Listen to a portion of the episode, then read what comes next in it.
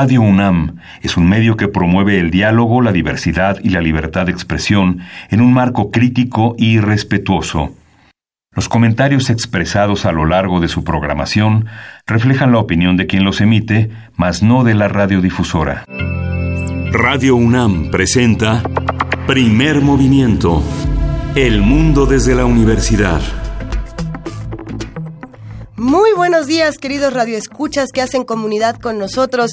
Radioescuchas, radioescuchos, radioescuchis, radioescuches. Estamos en un día muy especial. Es lunes 24 de diciembre. Es Nochebuena, es un día eh, fabuloso, pero hay que decirlo.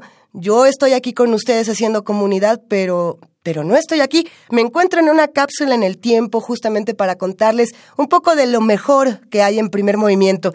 Mientras grabamos esta cápsula, quiero contarles que eh, pues el presidente electo Andrés Manuel López Obrador todavía es presidente electo, todavía no es el, presidente actual, no como hoy, que es 24 de diciembre. Ustedes tendrán muchas historias que contarme. Viajen al pasado y platíquenme. Si están en lunes 24 de diciembre a las 7 de la mañana, escríbanme. Estamos en arroba P y, no estamos solos. Estamos todos juntos celebrando esta gran fecha. Hoy vamos a tener un programa lleno de información, muy rico, con muchas festividades. Vamos a hablar de brujas, de mascotas, de diálogo, de inteligencia artificial, de lenguas mexicanas y todo esto cabe en las reflexiones que ustedes nos compartieron en redes sociales, en el teléfono, en nuestro correo electrónico. Sí, por supuesto, tuvimos invitados muy especiales todo el año, disfrutamos mucho poder conversar. Eh, no fue un año fácil, eh, fue un año de elecciones, fue un año de discusiones, de desencuentros en todo nuestro país y sin embargo logramos hacer puntos de, encuentro, puntos de diálogo. Eh, ojalá que podamos conservarlos para el año que viene. No desesperen, sí ha sido difícil, sí ha sido indignante en algunos casos, pero bueno, pues, lo que sigue, ¿qué es? ¿Qué queremos para este 2019? ¿Qué queremos de Navidad? A ver, si ustedes pudieran pedir su regalo de Navidad, ¿qué les gustaría? ¿Que se acabe la corrupción? Ah, ¿Que se acabe la impunidad? Que Peña Nieto, que ya no es presidente, le pase qué, si no es que ya le pasó algo, porque, insisto, yo estoy en el pasado, a lo mejor ya me lo metieron al bote, o a lo mejor Medina Mora todavía le hizo el paro y le hizo otro, este, otro acuerdo siniestro ahí en el Senado. No lo sabemos. Eh, ¿Qué está pasando en nuestro país en un lunes 24 de diciembre?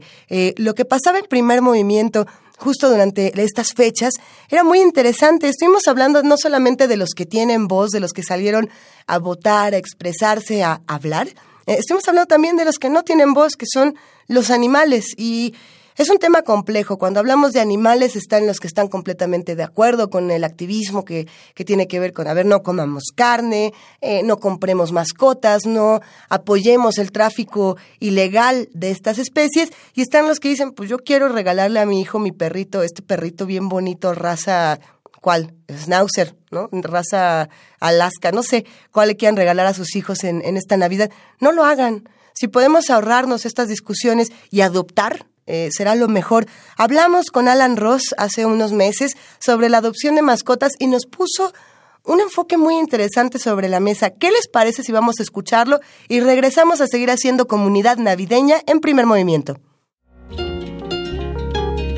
Primer movimiento.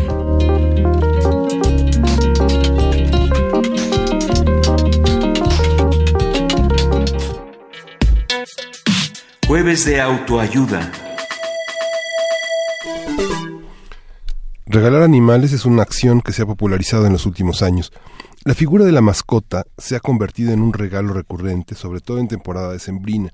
Sin embargo, en muchos casos no se toma en cuenta que la adopción de un animal requiere un grado mayor de compromiso y responsabilidad, ya que si la persona que adopta no está preparada, el animal puede convertirse en una carga e incluso terminar en la calle. En México existen 18 millones de perros sin hogar que producen 700 toneladas de heces fecales diariamente, las cuales pueden causar más de 100 enfermedades al ser humano por inhalación o contacto cutáneo. Muchas gracias a nuestro Departamento de Información por este bonito dato.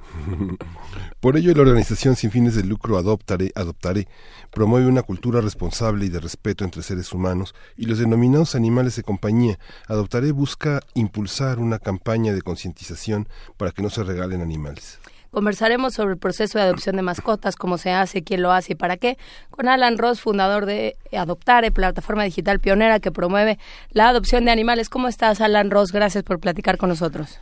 Soy Juan Inés, Miguel Ángel, me da mucho gusto saludarlos en esta fría mañana de 6 grados centígrados. Es un placer estar en su programa. Muchas gracias. No, gracias a ti. Cuéntanos, eh, ¿cómo, es, ¿cómo funciona la adopción de animales? ¿A quién se adopta y quién adopta?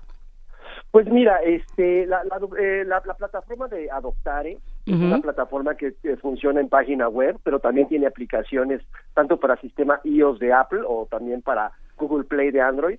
Es, es una plataforma muy amigable que lo que hace es eh, básicamente tejer un puente de comunicación entre los albergues, por un lado, y también los rescatistas independientes, que en nuestro país son muchísimos, esos héroes anónimos que, que, que, que, avanzan por diferentes partes de nuestros territorios rescatando animalitos y que los guardan en sus casas a, modo de refugio temporal. Entonces, esos dos grupos, esas dos agrupaciones, este, son las que tenemos de un lado, ¿no? Las partes que suministran los animales.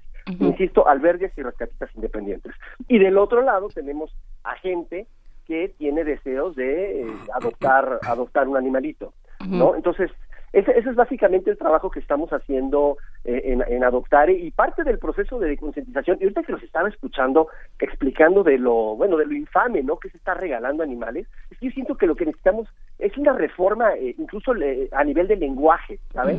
Porque incluso utilizar la palabra regalo junto a un ser sintiente, un ser que incluso ya hoy en día la nueva constitución de la Ciudad de México lo reconoce como tal en el artículo 18, es una cosa absurda, pero es que el lenguaje siempre denuncia eh, los, los eh, oscuros antecedentes del lugar que le damos a las cosas, a los animales, a nuestros valores en general. Y creo que tenemos que hacer una gran reforma porque pues nadie llega a la casa, llega una madre de familia y le dice a su a, le dice a sus hijos, "Oigan, ¿qué creen? Les traigo de regalo un nuevo hijo." ¿No? O sea, es que es absurdo, nos reímos hasta de decir eh, usar el lenguaje en esos términos. Pero un avance civilizatorio importante sería que podamos precisamente disociar el concepto de regalo de animal. Es completamente indignante que se haga de esa manera. Y además, eh, el tema del regalo es que normalmente por su elemento de sorpresa tampoco es una acción consensuada. Y, quiero insistir en este punto, porque estamos ya justo todavía, todavía con este con, eh, con el tema de Sembrino encima y Reyes que viene, es una cosa es una cosa que tenemos que enfatizar mucho. Cuando se regala un animal y no hay un consenso familiar, se está generando de entrada un gran problema. Primero porque ¿Quién se va a encargar del animal? Ok, qué bonita sorpresa, es un cachorrito, típicamente es un cachorrito que además viene del comercio informal, que ya estamos ahí en una cadena de suministro oscura que tiene que ver con el crimen organizado. En fin, estamos haciendo realmente todo muy mal. y este, ¿Y quién se va a encargar de la, del animalito? Digo, ¿quién? El, el, normalmente se lo regalan al niño de, de cuatro o cinco años, ¿no? Mijito, este animalito es para ti, para que tú lo cuides, ¿no? Y, y el niño, pues obviamente ni siquiera se sabe cuidar ni en defensa propia, ¿no? Entonces, es, es que importante es que, que se consensúen estas decisiones, porque es una decisión que vida media de un perro va a ser de, no sé, 13, 15 años, de un gato en buenas condiciones, vida hasta 20 años. Entonces, las decisiones se tienen que consensuar. Y yo les agradezco que estén abriendo estos espacios de concientización, porque de eso se trata, de que podamos madurar como país, porque como decía Gandhi, la, la, la grandeza de una nación se mide en términos de cómo se trata a los animales. Eso es algo muy, muy importante. Sí, así es, así es. Por eso es que bueno que estamos hablando. Sí, perdón, también, no, eh, estaba pensando, ¿no? Ese es en un escenario muy muy común, ¿no? Eh, el niño el, el, el, niño siempre ha dicho que quiere un perrito, siempre ha habido discusiones, resulta que eh, el papá siente culpa y dice le vamos a regalar al perrito, ¿no? Los papás se acaban de separar, puede uno puede entrar todos los escenarios que quiera.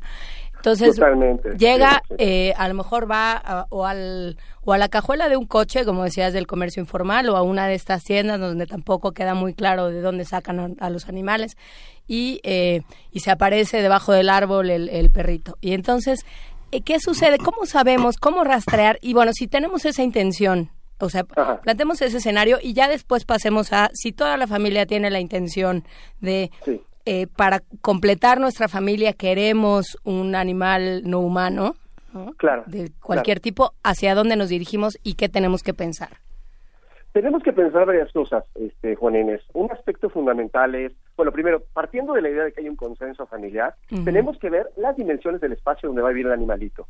Es decir, nuestro departamento o nuestra casa, ¿qué características tiene? O sea, si tenemos un departamento demasiado chiquito, pues obviamente si eh, adoptamos un animalito con rasgos de Golden Retriever o de, Damal, o de, un Dálmata o de un Jack Russell, digo, nos va a destrozar el departamento en un segundo. Son animales increíblemente energéticos. Luego, tenemos que evaluar si nuestra familia, por ejemplo, es muy sedentaria o es muy nómada. Eh, eh, eso también es muy importante. Si la familia es muy sedentaria, estamos fritos si, tenemos un perro demasiado vigoroso. Entonces, primero tenemos realmente que ser muy sensatos y muy serios, decir, bueno, ¿cómo es nuestra familia? ¿Qué tan colaborativa es?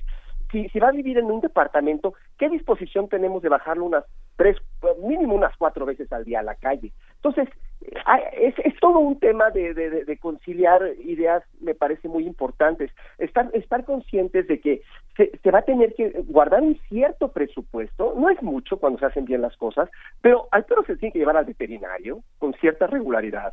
Este, se tiene que comprar alimento para el perro. O sea, es un tema de compromiso de vida, ¿no? Ahora, por el otro lado, obviamente, pues todas las obligaciones vienen aparejadas normalmente de grandes, grandes satisfacciones también, ¿no? Tener un perrito, pues es que le da a la familia una vitalidad, una alegría, enciende los ánimos de todo mundo, ayuda a regular la, presión arterial, este, nos hace mucho más nómadas, nos invita a, pasear, a socializar mucho más con la gente que conocemos cuando vamos eh, caminando con él en el parque. O sea, los beneficios son extraordinarios, ¿no? Pero a todo beneficio pues siempre acompaña una, una obligación, ¿no? Ahora, el proceso, ¿cómo se hace? Básicamente, bueno, si uno quiere adoptar, si, la familia reúne estas condiciones, adoptar esta plataforma que, que, acabamos de desarrollar en, en mayo pasado, eh, ofrece, digamos, es un escaparate de animales en los cuales uno puede hacer filtrados por, digamos, por estado, eh, ¿no? Estamos ahorita, me parece que en 11 estados, eh, varían los estados por depender de repente del flujo de animalitos que tenemos, eh, ahorita estamos en 11, y entonces uno puede escoger ahí en función del tamaño del perrito, de sus características de temperamento, de vigor, este, en función de la edad, por ejemplo, otra de las cosas que nos ha preocupado mucho en adoptar es resignificar la idea de lo que es adoptar un animal. Uno tiene conceptos muy estereotipados que adoptar significa necesariamente adoptar un cachorro, no, señor. También se pueden adoptar perros maduros, también se pueden adoptar perros viejos. Tienen muchísimas ventajas con esos animales. Para comenzar, no pierden la capacidad de aprender. Y segundo, cuando uno adopta estos animalitos, tiene, puede estar tranquilo de que no van a destrozar nada, porque su dentición está completa, su, su energía ya va, va, se está desarrollando de manera decreciente. Entonces, es decir, por eso en Adoptare queremos como darle la vuelta a todo. Queremos realmente formular una especie de, pues como lo decía al principio, una especie de reforma cultural, ¿no? de conceptualizar la vida de los animales de otra manera. Entonces, eso eso eso sería, no sé si contesto cabalmente a la, a la pregunta. Sí, me pregunto qué, qué saben de, de ustedes qué saben del animal cuando, bueno, primero, ¿qué especies son las que a las que se tiene acceso en Adoptare? Hay de todo, pero la inmensa mayoría son animalitos, eh, digamos, como se les llama popularmente criollos, a veces nosotros les llamamos raza única, en fin, son animales que son, eh, son animales que están, eh, vienen de situación de calle, no tienen una raza definida normalmente, este, y, y lo que hacemos es que en este puente, pues cada una de las personas, de los, digamos, de los proveedores de los animales en este caso, se encarga cada uno de autogestionar su proceso de adopción. Por ejemplo, los albergues que trabajan con nosotros, muchos de ellos tienen protocolos de adopción increíblemente fuertes, de manera que les dan un seguimiento al proceso de la adopción impresionante. Pero nosotros en Adoptare creemos que cada instancia tiene que hacerse cargo realmente de su proceso de adopción y de darle seguimiento al proceso de la adopción. Eh, nosotros les damos ciertos tips, cierta información de qué de qué, de qué criterios deben de seguir para hacerlo bien, pero en realidad hay varias organizaciones que nos pueden dar clases a nosotros, porque llevan muchísimos, muchísimos años haciéndolo de manera extraordinariamente bien. Eso, eso sería. ¿Y tienen perros, gatos, eh, qué más? ¿Tortugas? Perros y gatos. Las pobres tortugas es a las que les va muy mal. No, bueno, es que, híjole, Juan es que hay algunas, algunas especies que es que es bien, bien triste, la verdad. Nosotros nos estamos centrando ahorita en perros y gatos, todavía no han han ingresado otras especies a la plataforma. Eh, pero sí, o sea, si, si uno se pudiera realmente no acercar la mirada al destino de la mayoría mayoría de los animalitos que se adoptan como tú decías ahorita eh, tortugas y bueno animales de otras especies pajaritos pericos yo qué sé es, es tristísimo De veras, por eso es tan importante que aprendamos a, a, resignificar la idea de lo que es la vida animal y que dejemos esta posición antropocentrista de sentir que nosotros nos sentimos con el derecho, ¿no? De, de, de, reinar sobre ellos. Eso, eso, eso no se vale. ¿Cómo estamos en materia de, legislación en los estados de la República? Parece que Durango es uno de los más estrictos, ¿no? En penas y... Mira, Mira, Miguel Ángel, eh, digamos, yo creo que en, varios estados de la República hay, hay todavía fuertes, fuertes atrasos. En otros, no. La legislación ha alcanzado cierto nivel, llamémosle de, de, civilización, ¿no? Pero el tema, ¿sabes, Miguel Ángel? Es, es cómo instrumentas, cómo, cómo instrumentas, cómo judicializas que las cosas se hagan bien. Es un tema, a final de cuentas, de educación. O sea, tú puedes prever en una ley ya sea local o una ley federal, que, por ejemplo, eh, vender eh, animales en la calle esté prohibido, ¿no? Pero, de, hecho, acaba de haber justamente en el, en el Congreso de la Unión, se está haciendo una reforma a la Ley General de Equilibrio Ecológico y Protección al Ambiente, bien importante. Los diputados la aceptaron y ahorita están esperando la ratificación de los senadores. Va a ser una ley federal que va a impedir la venta de animales, ¿verdad?, a nivel federal, ¿no?, en, vía pública. Ese es un ejemplo, contestando un poco a tu pregunta. Sí, el alcance federal. Exacto, es el alcance federal. Pero eh, otra vez el tema es, ok, ya estamos instrumentando esta ley, pero ¿qué pasa si hay un cuate, por ejemplo, vendiendo animalitos ahí en una esquina, eh, cachorritos de perro, que es lo típico, ¿no? Con su moñito y pobres animalitos, ¿no? Y, de repente pues llega el policía que en ese sentido no tiene una formación eh, eh, y una sensibilización con el tema, y pues el otro le da una lana, y el policía dice, bueno, ahora te dejo vender. Total, son perritos, ¿no?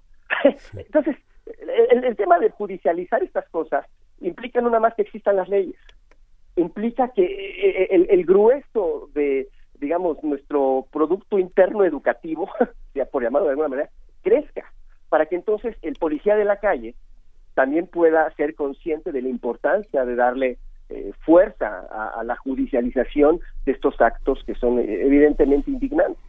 Entonces, pues contestando a tu pregunta, yo creo que en muchos lados hay, hay, signos inequívocos de que estamos avanzando a nivel eh, legislativo, pero la cosa de la instrumentalización es la parte que resulta todavía muy difícil. Y creo que ocurre en este, y ocurre en muchos temas, ¿no? Sobra decirlo, en muchos temas pasa lo mismo.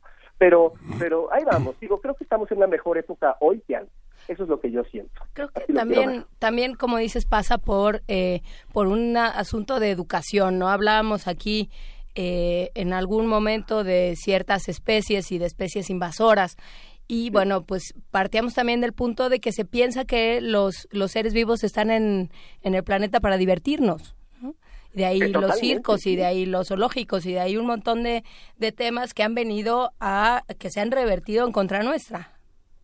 Y estamos hablando de una educación que viene, digamos, viene desde digamos, desde la estructura, desde la estructura judío-cristiana, me explico, desde la Biblia, desde cómo se, se van colocando las cosas del mundo, ¿no? Y dónde se coloca el hombre en todo este en todo este entre, entrejuego de cosas. Digo, es, una cosa muy compleja porque eh, permea, ¿verdad?, nuestras estructuras más profundas y nuestras creencias más íntimas. Por eso es tan difícil darle este giro, pero yo confío que se puede. Yo yo soy un yo soy un optimista en ese sentido, ¿no?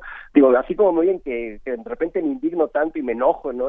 pero pero también soy un optimista, porque si no, aquí estamos incluso hablando en este momento, ¿verdad? ¿Cuáles serían pensando eh, en, en reducir lo más posible. ¿Cuáles serían los factores de éxito? O sea, si ahorita un, quien nos escucha se está planteando esas cosas que se le ocurren a uno en las vacaciones, ay, sería tan bonito tener un perro y me divertiría yo tanto y eh, este eso me ayudaría a cumplir con mis propósitos de año nuevo porque saldría a caminar todos los días y todas estas cosas que se plantea uno este gracias a la holganza que cuáles serían digamos los las cinco cosas o las tres cosas que tendría que, que los los factores indispensables para pensar en una adopción o los factores de éxito de una adopción? voy a decir algo que nunca digo, pero creo que es, creo que es importante. Yo creo que hay que tener carácter, como ser humano. O sea, eh, yo, yo creo que la forma en que tratamos a los animales en realidad es la forma en que realmente tratamos muchos aspectos de nuestra vida. Finalmente somos la misma persona y lo que hacemos en una cosa es un reflejo de lo que hacemos en todo. Hay, hay veces que si tú quieres conocer a una persona, ve cómo esa persona hace cualquier cosa te revela tanto de esa persona. ¿Me explico? No es nada más los animales. Una persona que no cuida animales probablemente tampoco sabe cuidar a sus hijos. O posiblemente también maltrata a la esposa, si hablamos desde esta posición. ¿no? Este, entonces, yo creo que el, principio es eh, tener el carácter de que una vez que se asume una responsabilidad, se asume bien y en el tiempo. Este, ¿Qué otra cosa? Tener, eh, digamos, la infraestructura adecuada, ¿no? Eh, eh, tener una casa que si uno no lo va a sacar tanto al animal, bueno, pues que por lo menos tenga acceso a un lugar donde el animalito pueda hacer del baño. Otro aspecto importante es tener paciencia, que es parte del carácter también, tener tolerancia, que, que, la decisión sea consensuada, es otro aspecto muy importante. también estar dispuestos, yo siempre he pensado que a una persona se le conoce realmente en épocas de crisis. Si uno quiere conocer a alguien, uno no lo va a conocer en Disneylandia, uno lo tiene que conocer en épocas de crisis. Entonces, el animal va a dar algunos problemas, puede tener problemas de salud, ¿no? Entonces, eso me remite al, primer aspecto, el carácter otra vez. Uno tiene que tener la, fuerza, la integridad de entender que no siempre va a ser diversión, ¿no? Ese es otro aspecto. Otro aspecto importantísimo es, si vamos a tener un, un perrito o un gato, dejar de antropomorfizarlo. ¿ok? ¿Qué significa, qué significa esto? ¿Tirar el traje de mariachi que tiene uno para el poodle de los 15 de septiembre? Exacto, sí, por supuesto. Y, por ejemplo, hay mucha gente, y ustedes seguro lo han escuchado, de gente que piensa que las perritas tienen problemas de autorrealización, ¿no? Entonces dicen, no, pues es que mi perrita ya está en edad de merecer, porque fíjate, anda, anda con, con complejos y tristeza y fallas de autoestima evidentes. Entonces tiene que tener cachorros para que se autorrealice. Pues es una cosa increíble lo, que la gente es capaz de hacer. Por eso, no sé si contesté los cinco puntos, de seis puntos o di cuatro puntos, pero todo esto es importantísimo, es decir, eh, es, tratarlos con responsabilidad y con cariño, pero no volverlos humanos, o no pensar que son como nosotros exactamente. Sienten, a mí lo que me, me, tiene en, este, en esta chamba eh, que es, eh, es, una cuestión de la que yo no gano un peso, evidentemente, es una cosa que habla con la convicción y todo el amor del mundo, es el hecho que los animales sienten. Yo no estoy aquí porque pienso que tienen capacidades cognitivas superiores. Eso no es lo que me tiene a mí aquí. A mí lo que me tiene es que sufren. Y lo mismo me indigna un animalito sufriendo, que me puede indignar un bebé sufriendo, o una mujer sufriendo, o, o un viejo sufriendo, o cualquier grupo marginado sufriendo. ¿no? Los negros de Oaxaca o, cualquier grupo indígena. Todo me, todo me conmueve, a final de cuentas. en la estadística, en, estadística es muy llama la atención esto que bueno esto que dices y que se refleja en la estadística que el 80% de los animales maltratados de los 60.000 maltratados que mueren cada año en la en, el país eh, el 80% del maltrato viene de, personas del sexo masculino es algo que llama la atención esa estadística es, es algo es algo muy muy inquietante. Por eso por ahí algún algún teórico no algún teórico social decía que uno de los aspectos civilizatorios claves es la feminización de los procesos de la vida porque las mujeres en ese sentido dan ejemplos muy, muy palpables de, de, civilización, justamente. Y yo les puedo decir otra cosa, en adoptare.org, nuestra plataforma, este, la, yo creo que el 90% de la gente que participa en la plataforma son mujeres. Sí. Sí, sí, sí, eso es algo que hay que reconocer y aplaudirles, bendito Dios, existen las mujeres, la cosa más hermosa que existe en este mundo, pero la verdad es Sí, sí, sí, tenemos mucho que aprenderles y qué bueno que lo, que lo mencionas, Miguel Ángel. Y es curioso porque, bueno, las mujeres que están en la estadística generalmente son asusadas para echarles cubetadas de agua caliente o aventarles objetos porque el perro que está afuera ladra, ¿no? Que es algo que ustedes tienen en su plataforma. los operan también de las cuerdas. Para que no ladren, ¿no? Como los árboles que no quieren que tiren hojas, ¿no? Exacto, totalmente. Otra cosa, qué bueno que mencionan esto. Quiero también contestar otra otra de las que me preguntaba hace un momento, este, Juan Inés. Eh, otro otro aspecto bien bien importante es que la persona tiene que, como miembro de la familia que es el perro, va a vivir en el interior de la casa. Eso es muy importante. O sea, si una persona que quiere adoptar un animal dice, no, no, bueno, pues es que ahí tengo este, allá en el traspatio tengo un espacio a todo dar no, o en la azotea tengo un espacio. A esas personas no se les puede dar en adopción un animal. Son los animales que peor les da es, no, es que sí, yo tengo por ahí un terrenito. No, bueno, esos son los animales que van a pasar sed, hambre, frío, enfermedades, soledad, porque obviamente y quiero quiero ser muy claro con el auditorio tan amable que nos está escuchando en este momento que no me estoy refiriendo a ese tipo de adopción. En adoptar creemos que una adopción tiene que tener el estatus de miembro de la familia. A un hijo no se le pone en el balcón, ni se le pone en la azotea, ni se le pone en el traspatio, ni en el terreno de junto. Aquí estamos hablando de que un aspecto es que el animal va a vivir en el interior de la casa. Sí, señor. Ese es el aspecto central. Entonces, eso complementa otra de las dudas que me decías hace un momento, Juana Inés. Así Sí, mm. Sí, perdón. Entre, No, entre las características que tiene el, visitante, el usuario de su plataforma, es que puede preguntarse muchas cosas, como ah, si se adapta al departamento, si es afectuoso con la familia, si es amigable con extraños, si es amigable con los niños, con otros perros, si necesita el ejercicio, si tiene necesidad de jugar, que es distinto jugar que, el, que el ejercicio, el nivel de energía y la tendencia a ladrar o huyar, que son preguntas que nos tenemos que hacer. Todas son preguntas que nos tenemos que hacer. También, por ejemplo, cuando se adoptan animales que vienen de refugios, sobre todo de refugios, a veces uno tiene la idea peregrina que los refugios están a todo dar, ¿no? Entonces ay, pues voy a llevar a este perrito ahí al refugio, no, no, no me quiero acercar. Los refugios están en situaciones, la mayoría están en situaciones dramáticas, súper precarias. Yo, yo, yo tengo cuatro perros, yo tengo cinco perros adoptados, eh, de diferentes, de la calle, de refugios, lo tengo todo mezcladito.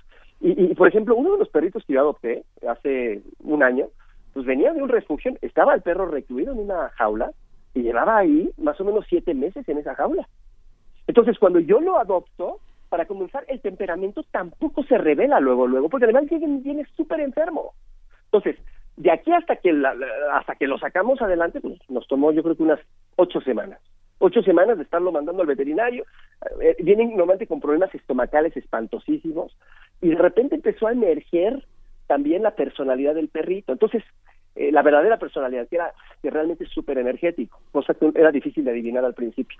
Entonces, otro aspecto muy importante es que en el ejercicio de la adopción, también preguntar a los encargados del refugio cuáles son las características reales del animalito, si es que nos lo pueden transmitir, porque también se esconden muchas veces. Una vez que ya lo adoptamos y se empieza a sentir bien, empiezan a emerger. Normalmente, digo, pues, todo, está todo dar, son, son sensacionales, pero sí conocer para que se adecue lo mejor posible a nuestro hogar. Así es. Y bueno, entender el, el, la adopción como un proceso de dos vías, digamos. O sea, uno adopta al perro o al gato o al animal que sea, pero este también lo adopta uno. Sí, exacto, claro, es, bilateral, digo, obviamente el cariño tiene, tiene que haber una química de ambos lados, sí, yo estoy enteramente... A veces uno no es aceptado, ¿no? A veces uno no es aceptado por el animal, ¿no? Exacto, sí, sí, yo, yo sí creo mucho en eso, en la química, yo sí creo, ¿no? ocurre entre los seres humanos y ocurre entre los animalitos. Yo creo que es, es muy, muy importante. Pero yo creo que si esto lo lográramos hacer de buena manera, este, en, en, estos términos tan, tan sofisticados, pues eh, se acabaría con este. ustedes fíjense que el 50% de los animalitos que se dan, obviamente, vía regalo, ¿no? Ahorita en, fiesta, que en las pasadas fiestas decembrinas, las estadísticas indican que alrededor de marzo van a ser desechados, el 50%, justamente porque no se cumplen con todos los criterios de los que estamos ahorita hablando para hacer una adopción realmente responsable. Imagínense qué cosas, el 50% van a acabar en algún otro lugar y muy posiblemente no les vaya bien. Entonces, por eso es tan importante exhortar a la gente a hacer mejor las cosas, ¿no? Hacer todo mejor, pues. todo. Pues sí, pues... Si uno dice que va a hacer ejercicio, hablando de los buenos deseos a principios de año, que toda la gente se emocione se, y se inscribe a los gimnasios y esas cosas, ¿no? Este, pues hay que hacerlo bien, ¿no? Si vas a adoptar un animalito, hazlo bien. Si quieres ser cariñoso con tus hijos, ser cariñoso con tus hijos. O sea, hacer las cosas bien, pues. O sea, eso se trata la vida, ¿no? No ser mediocre. Ese es el tema. Pues justamente queda hecha la invitación para, para asomarse a adoptar esta plataforma, esta app para eh, diferentes plataformas. Eh, muchísimas gracias. Eh, Alan Ross, fundador de Adoptare, plataforma digital pionera que promueve la adopción de animales. Que tengas muy buen año. Igualmente para ustedes, este, nada más quisiera agregar, si me lo permiten, este, Adoptar es una plataforma, no es una organización lucrativa, pero obviamente mantenerla es muy difícil, cuesta muchísimos miles de pesos mensualmente, pues está, está respaldada por expertos extraordinarios, entonces eh, también aceptamos eh, donativos, aunque sean chiquititos, pero recurrentes, eso nos ayuda muchísimo a tener un poco de aire para no dejar de funcionar todos los días del año. Este, y así es, y los invitamos a, rescatar animales, ¿verdad? Y a ejercer el voluntariado, ¿verdad? Pueden ir a los albergues a trabajar físicamente o, prestarnos un pedacito de su cuenta de Facebook para promover nuestros animales. Hay muchas formas, todos explican adoptare.org y les agradezco de todo corazón, Juan Inés Miguel Ángel, este espacio maravilloso para poder hacer llegar este mensaje. ¿Eh? Muchísimas gracias y bueno, que tengas un muy buen año y un muy buen día. Vamos a escuchar. ¿Qué vamos a escuchar, Miguel? ¿Qué vamos a escuchar? Vamos a escuchar este Pajarito de Sotomayor.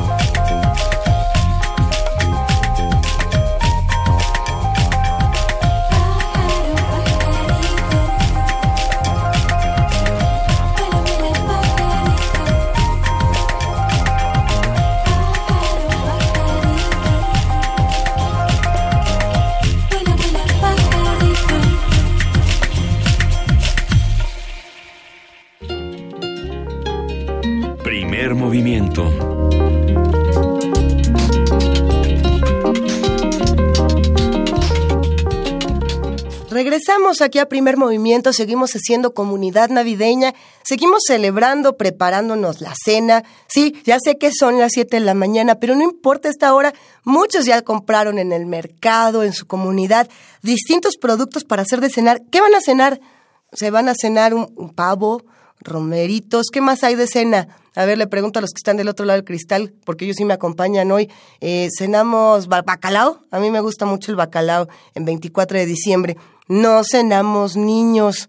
Y lo digo porque por ahí hay muchas brujas que tienen ganas de cenar niños esta, esta Navidad. Pues no, no va por ahí, pero sí teníamos un cuento, un radioteatro sorpresa buenísimo que se llamaba ¿Es usted una bruja? ¿Recuerdan los que hacen comunidad con nosotros cómo fue que empezaron los radioteatros? ¿No? Bueno, pues les vamos a contar. Eh, hace unos meses justamente comenzamos a hablar de literatura infantil en el programa. Ustedes saben que nuestra jefa de información, Juana Inés de ESA, es una gran experta en el tema. Y muchos radioescuchas, muchos de los que hacemos todos juntos comunidad dijeron, nos surgen secciones para niños. Tenemos un montón de de conocimientos y de conceptos para los adultos en radio, pero no tenemos espacios infantiles. Radio UNAM hace un esfuerzo, tiene por ejemplo sus programas eh, Hocus Pocus los sábados, tiene otros programas y otras cápsulas a lo largo de la programación y nosotros nos dimos cuenta de que era urgente contar historias. Y qué mejor que hacerlo con los libros que tenemos más a la mano. Eh, el radioálbum, por ejemplo, es un ejemplo divertidísimo de lo que se puede hacer con narrativa, porque el papel, la, palabra impresa, dialoga con la imagen.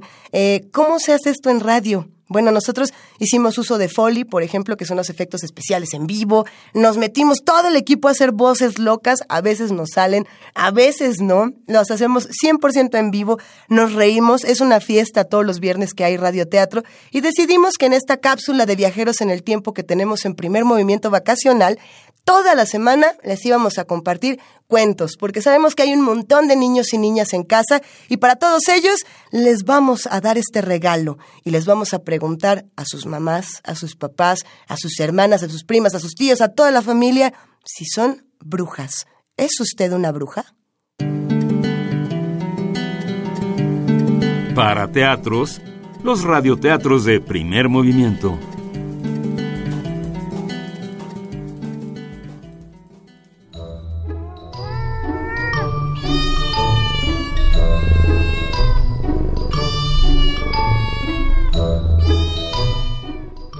Disculpe, ¿es usted una bruja? De Emily Horn, ilustrado por Pavel Pavlak, editado por Norma.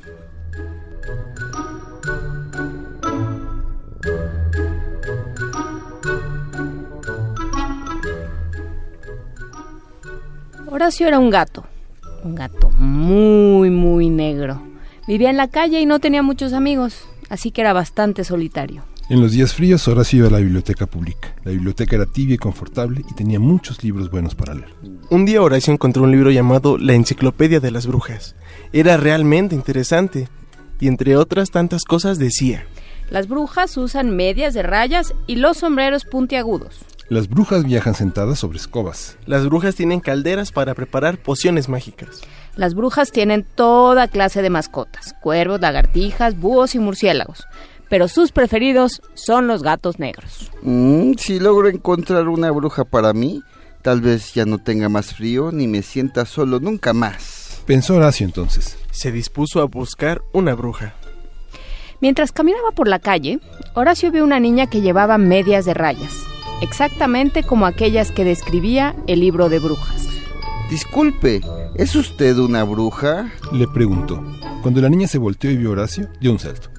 ¡Ah! Un gato negro. Eso es señal de mala suerte. Y huyó como si hubiera visto a un fantasma. Ah, ¿Acaso soy tan aterrador? Se preguntó Horacio. Suspiró y siguió su camino. Horacio escuchó algo así como unos silbidos.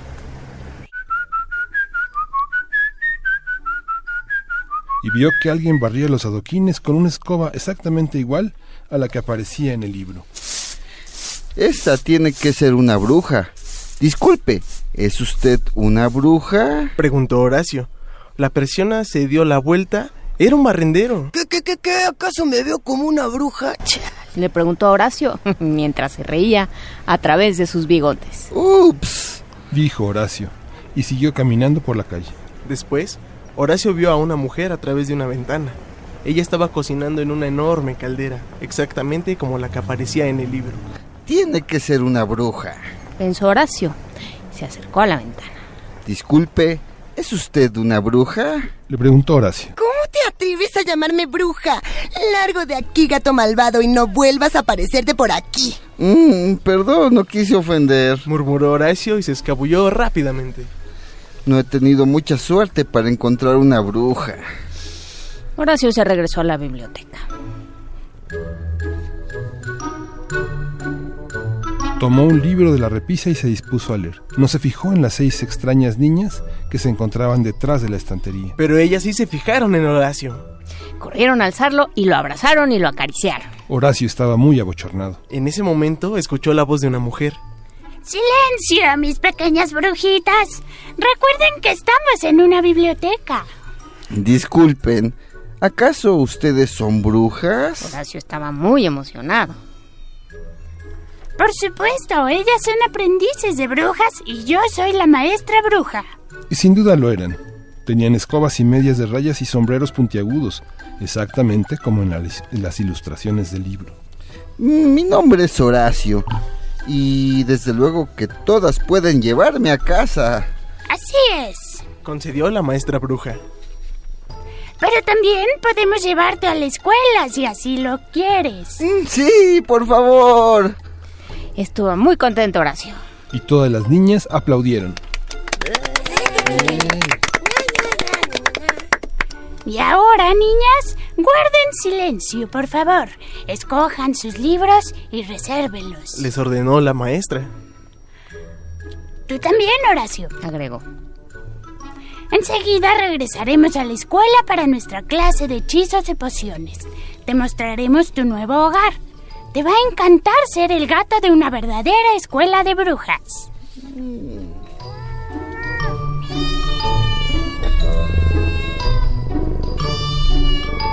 Disculpe, ¿es usted una bruja? De Emily Horn, ilustrado por Pavel Pavlak, editado por Norma.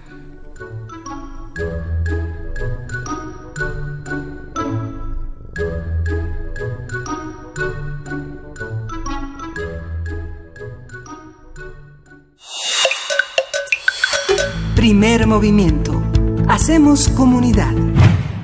Y nosotros seguimos aquí en Primer Movimiento acompañándolos en esta eh, comunidad navideña que tanto nos gusta. Es lunes 24 de diciembre de 2018 para ustedes, porque para nosotros que grabamos este programa todavía no es diciembre. Como ven, no les estamos contando cómo funciona el detrás de micrófono del programa, pero bueno, para poderles dar lo mejor de primer movimiento vacacional, tuvimos que hacer toda una recopilación eh, de distintas conversaciones, poemas, mesas de análisis, radioteatros, etcétera. Eh, y sí, pues nos detuvimos en cierto punto y en ese punto en el que nos detuvimos, tenemos que decirles, Andrés Manuel López Obrador todavía no es presidente de nuestro país. Eh, para ustedes que nos están escuchando en este momento, ya lo es. Para nosotros sigue siendo Enrique Peña Nieto. Cuéntenos en redes sociales. Estamos en arroba P Movimiento, en diagonal, primer, primer movimiento UNAM y en el teléfono 55 36 43 39, que aunque llamen, hoy no les vamos a contestar porque todo el mundo anda de vacaciones. Eh, cuéntenos, por favor, ¿Cómo es este futuro 24 de diciembre de 2018? ¿Qué están viviendo? ¿Se cumplieron sus expectativas? ¿Sienten que estas promesas de campaña eh, ya llegaron a, un punto interesante de análisis, de análisis y de discusión? Eh, ¿Cómo ven su educación cívica? Digo la de ustedes porque la mía pues, está terrible, ¿eh? o sea que mejor esa la discutimos otro día, pero ¿Qué vamos a hacer para que a partir del próximo año podamos hacer una comunidad diferente, que no recurra al odio en redes sociales, que no recurra a, la maldad del tweet? Creo que si algo caracterizó este 2018 es que nos enojamos muchísimo y nos alejamos todavía más.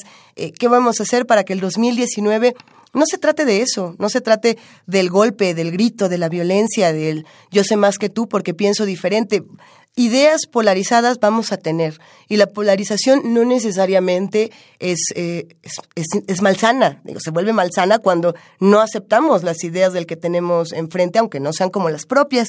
Eh, aquí estamos en redes, los escuchamos, los leemos y, estas vacaciones nos vamos a dedicar no solamente a reencontrarnos con nuestras familias, con nuestros amigos, con los radioescuchas, sino con nosotros mismos. Eh, la radio también es un ejercicio de autocrítica y autoanálisis. ¿Cómo la ven? Eh, si ustedes tienen alguna recomendación para el próximo año, mándenla porque nosotros a partir de enero vamos a seguir trabajando con todo. Eh, vamos a regresar a las transmisiones en vivo, vamos a regresar a las nuevas recomendaciones, quizá tengamos nuevos contenidos, así que vamos a estar del 24 de diciembre al 7 de enero en esta transmisión especial de primer movimiento vacacional contándoles lo mejor que hay en este programa. Si les parece bien, vámonos con un poco de música para seguir disfrutando. Esto es de Finazón, Pana Soldado aquí en primer movimiento, El Mundo desde la Universidad. Venga de ahí.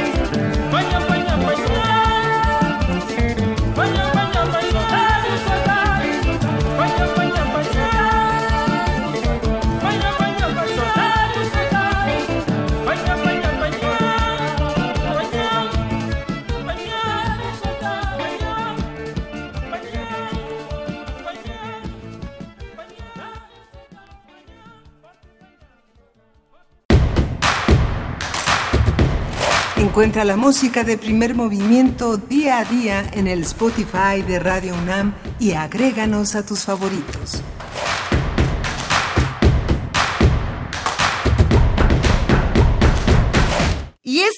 La segunda hora de primer movimiento El Mundo desde la Universidad. Yo soy Luisa Iglesias, estoy solita en esta cápsula espacial, en esta cápsula atemporal, para celebrar con ustedes el 24 de diciembre, la Nochebuena, este día previo a Navidad, que a mí me encanta. La verdad es que yo soy la más navideña. Hay quien dice que lo mío, lo mío es el Halloween, y sí, pero es que Navidad y, Día de Muertos, ¿a poco no tienen tanto que ver? Eh, son, son fiestas que han unido a las generaciones, que tienen que ver con sincretismo cultural, que tienen que ver con, eh, con celebrar, con espantar, con apapachar, con contar historias eh, alrededor, ya sea de la luz de las velas o de los foquitos del arbolito, de lo que ustedes quieran.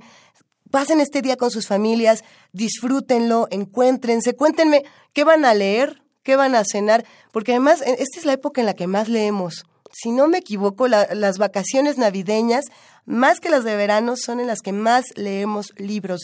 ¿Qué van a leer? ¿Tienen frío? ¿Tienen calor? Yo la verdad es que les haría muchas recomendaciones literarias, pero quizás se queden muy atrás porque si bien nosotros estamos grabando desde el pasado, para este momento ya pasó, por ejemplo, la FIL de Guadalajara. ¿Cuántas recomendaciones tienen ustedes de esta feria del libro? ¿Cuántos libros se compraron? A lo mejor cuántos autores nuevos conocieron o a cuántos eh, de los que ya conocían pues los reenamoraron con sus palabras. Todo esto lo pueden contar en arroba P Movimiento, en diagonal Primer Movimiento UNAM y no, no nos llamen al teléfono 55 36 43 39 porque no estamos por acá.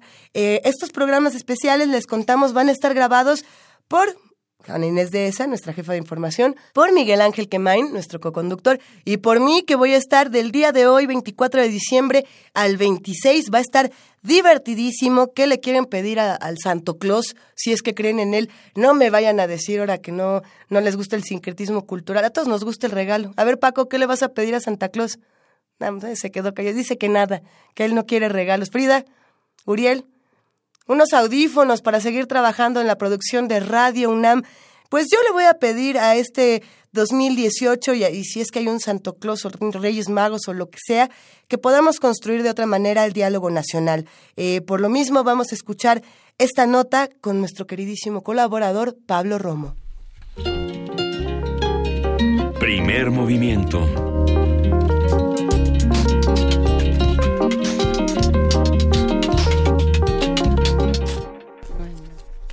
Y aquí estamos justamente para seguir conversando de cómo se reconstruye eh, el diálogo y de cómo se reconcilian las ideas. Y nos da muchísimo gusto recibir a Pablo Romo, miembro del Consejo Directivo de Serapaz y profesor de la Facultad de Ciencias Políticas y Sociales de la UNAM. Querido Pablo Romo, ¿cómo estás? ¿Qué tal? Muy buenos días. Bienvenido. ¿Por dónde vamos a empezar a reconstruir este diálogo? Cuéntanos. desde, ayer hasta hoy, ¿y cómo viste también todo este proceso electoral? Bueno, yo creo que es importante primero reconocer lo que ha sucedido, conocer y reconocer lo que ha sucedido. Es importante dar ese primer paso de, de, saber qué pasó, la verdad, ¿no? Y después eh, eh, generar una eh, la posibilidad de una de un em, diálogo con los con todos, o sea, yo creo que después de la euforia, después de la de, conocer y reconocer eh, las eh, victorias y las derrotas. Eh, reconocer que el país sigue adelante a pesar de, de, estos cambios y de estas situaciones. Ciertamente la configuración de, que estamos viendo de en, em, en, los resultados del PREP que está dando, pues señalan un gran cambio y va a significar un esfuerzo muy importante para podernos entender de una manera también diferente, que creo que es un ejercicio que es importante eh, repensar. Pero definitivamente, em, ¿por, dónde, ¿por dónde empezar? Por reconocer a los otros, este, eh, eh, conocer nuestra historia, reconocer la historia y saber por dónde em, se ha caminado en los últimos años. Y los esfuerzos de muchas y muchos por em, eh, hacer un país nuevo, un país diferente, un país eh, eh, con eh, las voces que muchas veces habían sido acalladas por el corporativismo, por eh, y la voz disidente había sido muy acallada. Creo que también por dónde hay que empezar, Luisa, creo que es importante también reconocer que la complejidad del, del proceso este, ciertamente ha sido muy violento. Y yo creo que empezar por el reconocimiento de todas las personas que han dado la vida estrictamente hablando eh, en aras de este proceso. haciendo un breve recuento justo de esto que mencionas, Pablo, ayer en muchos medios de comunicación, en diferentes espacios, se decía es que ha sido una gran fiesta cívica, una gran fiesta electoral, una fiesta para la democracia, y por otro lado decíamos, bueno, pero para llegar al primero de julio, al día de ayer, eh, pues cuántos candidatos fueron asesinados, cuántos políticos fueron asesinados, cuántos periodistas, cuántas voces fueron censuradas, qué pasó con todo eso y cómo y cómo podemos de pronto decir ya se acabó, ¿no? El primero cuando a lo mejor no se ha acabado. Claro, claro, claro. Y, el, cuando despertamos el dinosaurio estaba ahí. Yo creo que es ciertamente este no eh, hay que ciertamente que festejar, hay que hay que hay que felicitarnos todas y todos por el trabajo que se hicieron en las casillas, en, el, contando los votos, toda la participación que hubo, que es muy notable. Yo creo que hay que reconocerlo eso. Sin embargo, este no es no hay que estar conforme, no hay que estar, hay que hacer una reflexión profunda de cómo todavía el día de ayer este hubo algunos eh, homicidios terribles, ¿no? En donde en Michoacán, en Puebla me parece, en Guerrero en fin, tenemos eh, delante un panorama muy dramático, muy dramático. No es solamente una cuestión de una fiesta, que sí hay que reconocerla. Esta ambivalencia con la que hay que seguir caminando, esta ambivalencia eh, eh, en donde tenemos aspectos positivos que reconocer, pero también están eh, los que han sido silenciados, los que han sido asesinados, los que eh, eh, murieron este, en este proceso y los que seleccionó el crimen, ¿no? O sea, porque estaban eliminando unos para que escogieran otros. eso es muy dramático, porque en el fondo están ahí. Y entonces, me parece que de estos 130 o 140, fíjate, 140 mil, este, hay que darles un seguimiento muy, muy puntual hay que poner la lupa muy fuerte en eso, hay que exigir justicia para este para que se investigue profundamente, porque vamos a encontrar patitas y manitas en, en esos homicidios. No podemos mantenerlos como se ha mantenido hasta la fecha, este, con una impunidad tan grande, tan, tan arrogante, tan impresionante. ¿no? Se, han hablado, se han hablado de números como si fueran números y ya, ¿no? como si hubieran sido seres eh, fatalmente destinados a morir y, quién sabe quién fue y quién sabe qué para qué y con qué y con qué fines y con qué dinero y, o sea hay una serie ahí de, temas de, relacionados con la delincuencia organizada y con la violencia. Esto que eh, eso sí para poner nombres y, clasificar somos muy buenos entonces se llamó violencia electoral. Pero pero ya no no no no yo creo que yo creo que eh, hay que empezar por ahí hay que también este, tenemos eh, un panorama este, de, un camposanto atrás. Hay, como dice Javier Sicilia, ¿no? Es un país en donde está plagado de, fosas clandestinas y de fosas este, en donde hay que, hay que recuperar a los muertos. En esta fiesta nacional, en donde hay alegría y algarabía, me parece que también hay que combinarlo con, con, eh, y convocar a los muertos a que también festejen, porque su muerte no ha sido en vano, a, y, que signifique algo, pues, o sea, que, que tenga un, un, sentido y un significado toda la lucha de muchísima gente en estos procesos. A mí sí me parece importante de pronto puntualizar en, en los nombres de las violencias, en el tema de la violencia electoral y decir esto es y se llama como, como tal por una serie de, digamos, de factores que determinan y que diferencian a todas las violencias y que nos ayudan a identificar patrones para solucionarlo, ¿no? Y, diferentes conductas. Yo me quedo pensando no solamente en los que fueron asesinados, sino en muchos que fueron silenciados. Ayer eh, se comentaba, a ver, eh, se van a contar dentro de todos estos votos los votos que se le dieron a Marichuy, por ejemplo, ¿no? Eh, al parecer había una, había una nota importante de muchas personas salieron a votar y apuntaron el nombre de Marichuy. ¿Qué significaría eso, digamos, para un proceso donde también ya tienen que caber otras ideas y otros discursos que si bien no ganaron una elección, están ahí y se quedaron ahí. Claro. Bueno, también, por supuesto, ¿no? O sea, yo creo que este se premia el fraude, se premia este y lo y lo vimos en las boletas y es muy notable cómo uno de los candidatos este tiene un porcentaje significativo que no es menor. También hay que reflexionarlo, sobre todo cuando eh, llega eh, su candidatura por eh, por medio de de, de, trampas y, exacto. Entonces creo que eso no no el electorado no debió de haberlo premiado en ningún de los estados estaba viendo los resultados y, sigue la contumacia en, en, en Nuevo León de una manera muy notable, ¿no? Un 16% hasta el momento del PREP. Entonces dices, eh, no, no, debemos de reflexionar aún más, nos falta mucho, de un día para otro un país no cambia, de un día para otro las personas no cambian. ¿Y qué nos toca? Yo creo que, ¿qué es lo que sigue? Una vez recordando a quienes han sido asesinados, a quienes han muerto, a quienes han dejado su vida en aras de la democracia, eh, como, ¿no? Por ejemplo, estoy pensando en este, en, em, en todos estos procesos largos que ha habido históricos en México, este los Nava, por ejemplo, ¿no? En su camino por la democracia, etcétera. Una vez eh, eh, vernos a nosotros al espejo. Yo creo que es muy importante en, en aras de la reconciliación, Luisa, que era la pregunta inicial. Creo que es indispensable pensar en nosotros y vernos qué nos toca a nosotros. Yo creo que eh, han señalado y han trabajado con gran esfuerzo todos los candidatos para presentar de alguna manera plataformas, bien o mal, eh, los resultados están ahí. Ahora eh, nos toca también este cómo nos construimos nosotros como ciudadanos. Y yo creo que, y creo que esa es la parte más complicada, hay una dimensión doméstica y cotidiana también en esta reconstrucción. fue una campaña muy divisoria, fue una campaña donde se dijeron cosas y, no, o sea, bueno, se dijeron en Twitter y se dijeron entre candidatos, pero se dijeron en la mesa de la comida.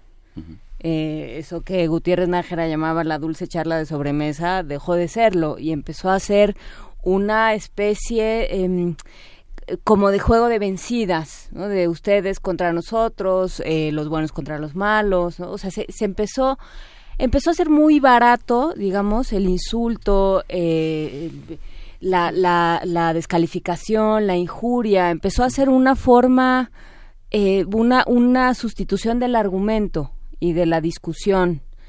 Y creo que va a haber familias que hoy se sienten a desayunar o a comer que no sepan cómo y que y que no sepan qué hacer y que y que quieran solo darle una patada en la espinilla al, de enfrente porque tú seguramente fue por ti porque tú votaste por no sé quién o por ah, yo ya aquí hay un mensaje de Mariana Varela que dice cómo le pongo buena cara al vecino que me discriminó por mi preferencia política no que va un poco justamente ese es el tema no porque hay una parte mm. Que, que, tiene que ver con las portadas de los periódicos y que no podemos dejar, pero hay otra parte que es de lo de todos los días. O sea, si ya, si ya se estableció esa línea divisoria y se y además si pensamos en que Andrés Manuel fue como el, el, gran divisor de la política, ¿no? Y que fue el, se llevó el cincuenta y tantos y el otro cincuenta y tantos se dividió, o bueno, el cuarenta y tantos se dividió. Ahí hay medio país que está enojado con el otro medio país. Entonces, y, y esos son a lo mejor personas que que viven juntas. Entonces, a eso me refiero cuando a eso me refiero cuando este tenemos que vernos ahora al espejo, ¿no? Yo creo que ya eh, el proceso va, este hay, que mantener un ojo eh, ante eso para que no haya triquiñuelas, fraudes, etcétera. Estamos muy eh, sabemos muy bien de este tema pero ciertamente ahora nos toca entonces vernos a nosotros en el espejo, nos toca eh, mm, reconstruirnos nosotros en el perdón. O sea, si ofendimos a través de algún meme que mandamos este más malévolo que el otro, este en la burla, en el escarnio, en creo que toca toca la reconciliación, el perdón la reparación de la falta, y así como hablamos de justicia transicional para los grandes temas, sobre todo de la impunidad en el país, en la, en, la vida cotidiana, en lo pequeño, en el vecino que dice la, este, la, eh, la audiencia, este, eh, y creo que nos toca a nosotros eh, repensar em, la manera de cómo reconstruir ese pequeño tejido social ahí con el vecino, con la familia, en el desayuno que estás diciendo. Eh, y, decir, bueno, el país no se acaba. O sea, eh, desfetichizar un poco el discurso de propaganda, que es bastante eh, ácido y bastante cruel. Bueno, tiene que serlo. Y tiene que serlo. O sea, pero descubrirlo y entenderlo, que, que, no se va a caer a pedazos, ¿no? O sea, que, que por ninguna, de ninguna manera, como no ha caído en los últimos 75 Pero tampoco la corrupción se va a caer a pedazos. Eso tampoco. Ni lo bueno ni lo malo. Y entonces cuando empiece la, la primera falta, el primer este eh, escándalo, va a decir, te lo dije, ahí está, ¿no? Yo creo que, yo creo que nos toca a todos, con mucha mayor claridad, ponernos a trabajar. Y creo que la, la, eh, construirnos una tarea pequeña, las tareas pequeñas, de decir, bueno, ciertamente no está el candidato que yo hubiera querido, no está eh, la diputada o la senadora que yo estaba esperando. Sin embargo, voy a darle seguimiento a la que quedó para que este saber su 3 de 3, para poder estar viendo, o sea, ponernos tareas eh, eh, delante del poder, pero también tareas ante nuestra nuestra pequeña realidad, la realidad cotidiana, la realidad más inmediata de el, el hablar con los otros y el poder este, reconstruir el tejido social. Muy desgarrado, muy eh, hecho trizas por las campañas. Sobre todo, no me refiero solamente en la Ciudad de México. Pienso, por ejemplo, en las pequeñas comunidades, en, los, en donde sabes perfectamente cómo está la división cómo está eh, las grandes ahí lo que del vecino ahí lo que ahí lo que estás diciendo Pablo es realmente este no no digamos no fanatizar la, el liderazgo de un hombre que está digamos en eh, que, que no es el país que es una parte del país y que su liderazgo representa como tú decías al principio el reconocimiento de la gente que ha participado de los últimos 30 años en la disidencia. Reconstruir el tejido social significa reconocer los pequeños líderes que están todos los días trabajando en nuestras comunidades? Y yo creo que definitivamente eh, reconocer a quienes están construyendo estas, eh, este tejido social, la maestra en la escuela, el, el de las tortillas, el de la panadería, el este eh, los que pasan y afilan los cuchillos, en fin, desde estas, estos personajes que son parte de nuestra comunidad, en donde salir, el, el que recoge la basura, eh, eh, salir, conocerlos y reconocer su, su trabajo. Este es el, trabajo fundamental que va a reconstruir el país o que va a seguir construyendo el país. No, no, empezamos hoy, el día de hoy, a hacer un país. Lo estamos haciendo desde hace muchos años y creo que me parece que es en, eh, a partir de, de estos reconocimientos, de los pequeños liderazgos, de las pequeñas este, pequeños o grandes, dependiendo de mi comunidad en donde esté, darles, darles fuerza, darles eh, eh, eh, la autoridad y reconocer la autoridad. Creo que también tenemos un gran problema, por tanta historia, de este de reconocer la autoridad y buscamos siempre por debajo de la mesa cómo escondernos para que no nos vea la maestra y salir a seguir comiendo la torta. Yo creo que este yo creo que sí es importante también un poco el, este cambio de actitud frente al reconocimiento, adoptar la autoridad, como lo hacen eh, al estilo inglés, ¿no? este, este tipo de em, de la, la, legislación no se impone, sino más bien el ciudadano la adopta. ¿Qué pasa? Nosotros estamos en una ciudad donde, bueno, el resultado electoral quizá no nos tome tanto por sorpresa, eh, lo, que, ocurrió en la Ciudad de México. No podemos decir, ah, ya nos lo esperamos, porque tampoco, ¿no? Pero bueno. Porque llevamos muchos años viendo. Pero, pero había una, digamos, una cierta seguridad de que más o menos el resultado iba a estar por donde está hasta este momento. Pero me llama la atención qué pasa en otros estados como Veracruz, como Morelos y como Tabasco, donde de pronto hay un giro muy radical en, en, cuanto a los que van a quedar, digamos, como nuevos gobernadores, si es que el PREP sigue como va hasta este momento. Y puedo pensar, ¿qué pasa con la violencia que se vive? Pongo el ejemplo de Veracruz, ¿no? ¿Qué hacemos con eso? No está tan fácil como luego lo vemos en, en, esta ciudad donde entre comillas hay una pluralidad de ideas distinta a lo que ocurrió eh, con Javier Duarte en los últimos años en Veracruz. Ciertamente. a ver, yo creo que es, bien, es sumamente importante eh, bueno tener esta, eh, tener en cuenta estos eh, lugares que es prácticamente el país, no es solamente, o sea, eh, estás hablando de Veracruz, pero podríamos hablar también de Guerrero. De Guerrero, en Chiapas por supuesto. está la situación muy delicada, ¿no? No, no es. Yo creo que eh, insistir en el tema de la justicia como un tema eh, eh, fundador de la reconciliación. La reconciliación se construye, se, se, se edifica desde la justicia. Una justicia que tiene que llevarse em, eh, cabalmente, o sea, no es negociable, no es una situación en donde, bueno, vamos a investigar este crimen y este crimen, no. Yo creo que tiene que ser como su figura, eh, su iconografía es eh, de, de, una mujer eh, eh, eh, no solamente desnuda, sino fundamentalmente ciega, ¿no? Que no ve. Eh, eh, y no ve porque no, no intenta hacer una distinción entre quién y qui- a quién le toca sí y a quién le toca no. Por, por la historia que tenemos, ¿no? O sea, con mis amigos la justicia, como era aquello, ¿no? De Y-. exactamente, ¿no? Yo creo que de, lo que se trata en este momento es sí empezar a tener confianza y creo que es un- una bocanada de, de- de aire nuevo para decir si es posible hacer cambios y empecemos por la justicia. Empecemos por una justicia en donde sepamos qué ha sucedido. La verdad, conocer la verdad y hablar claramente. Hablar si hay censura, si hay este si si, si hubo este masacres, quiénes fueron, por qué lo hicieron. Creo que es esto sana mucho a un país. ¿Qué hacer frente a situaciones tan delicadas, tan de, de uno uno? Bueno, es, es, es como estarán viviéndolo con, con mucha este, intensidad en Puebla, en Veracruz, todavía. En bien- Morelos. En Morelos, en Morelos, exacto, pero Muy radical. Exactamente. Yo creo que estamos delante todavía de, de una situación que se está definiendo. Quizá este eh, canalizar nuestra pasión por el partido que viene y, nuestra racionalidad y nuestra serenidad por, eh, eh, eh, por los resultados electorales. Yo creo que eh, es distinguir nuestra pasión, nuestros entusiasmos por el, qué es lo que sigue y qué me toca. Y por otra parte, también reconocer al otro, reconocer al otro que tiene también la posibilidad y el derecho. Por más que dices, no es posible, hay fraude, y hay una especie como de rencor histórico.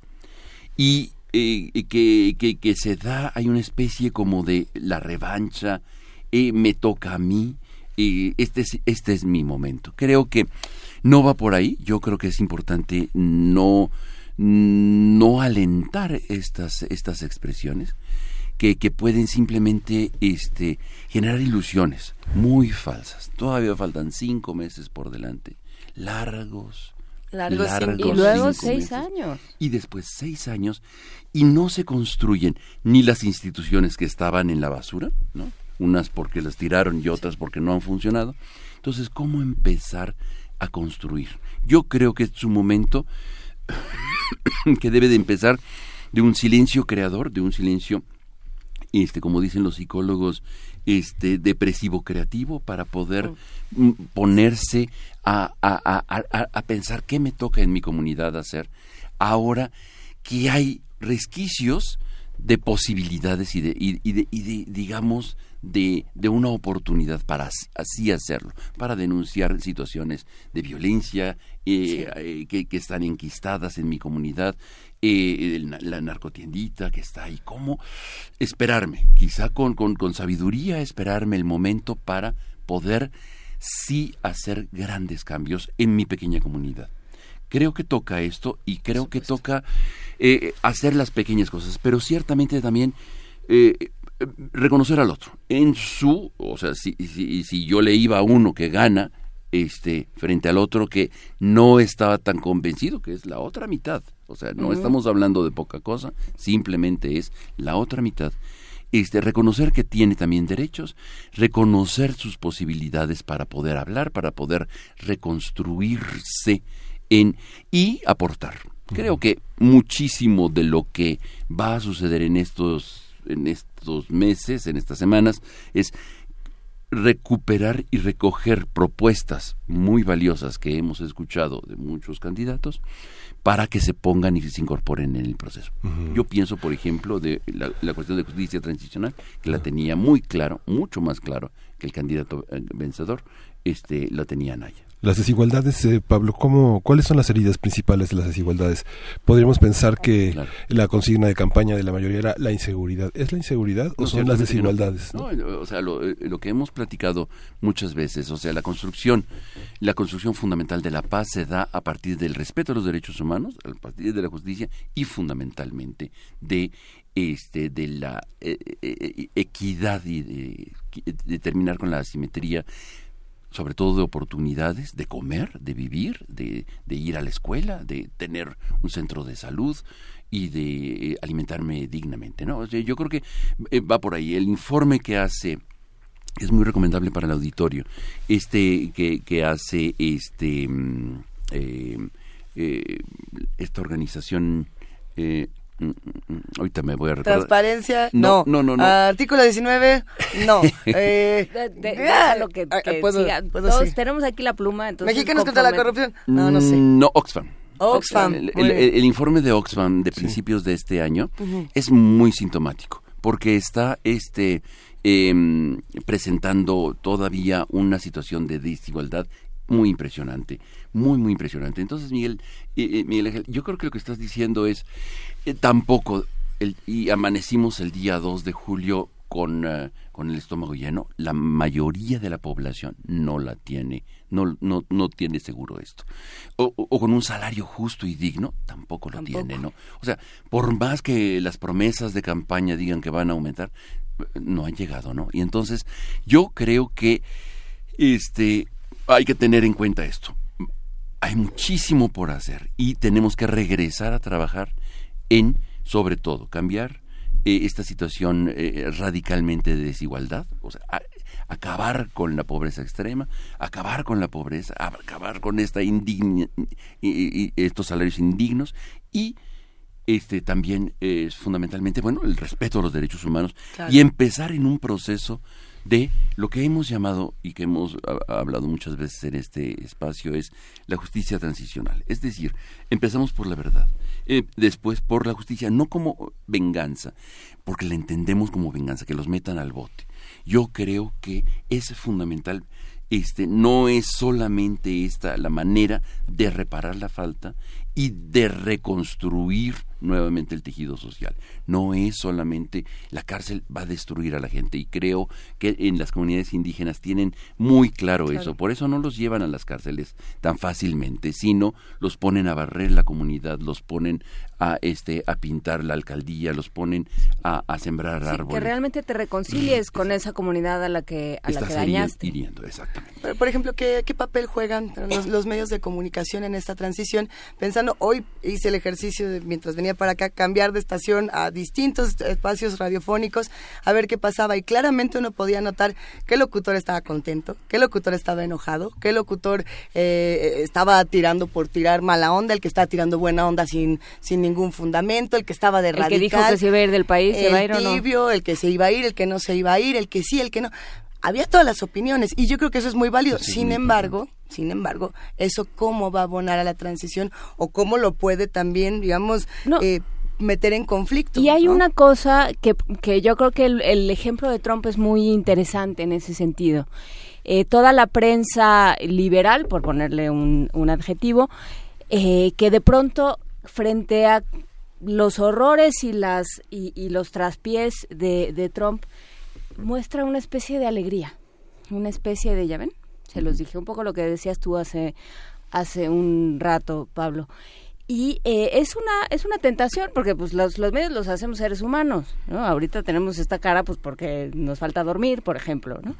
Entonces, ¿qué, eh, ¿cómo como medios de comunicación, cómo regularnos para que no sea eso, para que, o sea, también hay una división 50-50 ahí, entonces, ¿cómo, cómo realmente contribuir en las buenas y en las malas, digamos, para, para realmente hacer el trabajo de mantener, de, mantener claras las prioridades y las agendas y eh, no, no ser ni, ni servir, no, no ser serviles, pero tampoco ser eh, tampoco ser obstaculizadores. ¿Cómo, cómo trabajar? Yo creo que eh, eh, hay que asimilar esta sorpresa. Yo creo que estábamos o estamos tan acostumbrados a el país en el que vivimos y, nos, han, eh, nos hemos acostumbrado porque no hemos exigido a nuestros comunicadores mayor responsabilidad, etcétera. En los últimos tiempos sí hizo, particularmente en las grandes ciudades, pero por ejemplo, en las, pequeñas ciudades, en las comunidades, los comunicadores pues hacen lo que quieren y dicen lo que quieren, ¿no? Y no hay un contrapoder ni una contra, eh, eh, eh, un contrapeso que nos ayude a poder equilibrar lo que puede estar pensando el otro.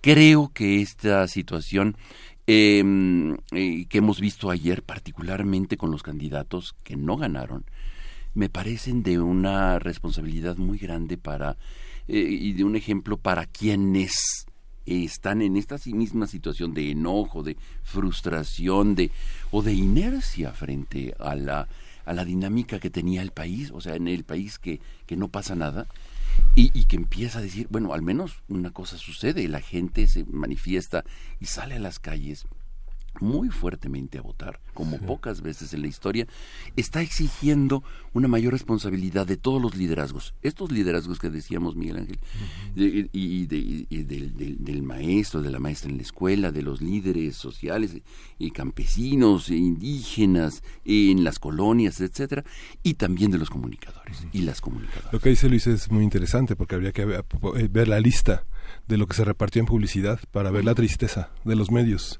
y el enojo de los medios. Yo creo que hay una parte que es el negocio, la autonomía del ejercicio periodístico de la comunicación contrasta con las necesidades de hacer negocio. El eslabón más débil son los que son asesinados, los periodistas que son asesinados, asesinados frente a sus hijos, frente a su familia. Está señalando a la salida de sus medios, ¿no? Que son los que traen su bochito, los que este, tienen su tarjeta del metrobús, la gente que no tiene, eh, que tiene malos salarios, que no tiene ninguna garantía para seguir trabajando. Esa es, la, esa es la gente que asesinan. No hay ningún medio, no hay ningún líder de medios, ni ningún dueño que haya sido asesinado, ni violentado, ni amenazado ni, ni le han rayado su coche tampoco, ¿no? Claro, porque tiene estacionamiento dentro del espacio, ¿no? Efectivamente, yo creo que este no hay que pensar en magia no hay que pensar que este las cosas cambian de la noche a la mañana y sí se necesita de la sorpresa al cambio de, eh, de entender que sí es posible hacer cambios y también, o sea, um, alimentar un poco la esperanza de decir sí es posible y puedo decir lo que yo considere que es racionalmente importante, interesante.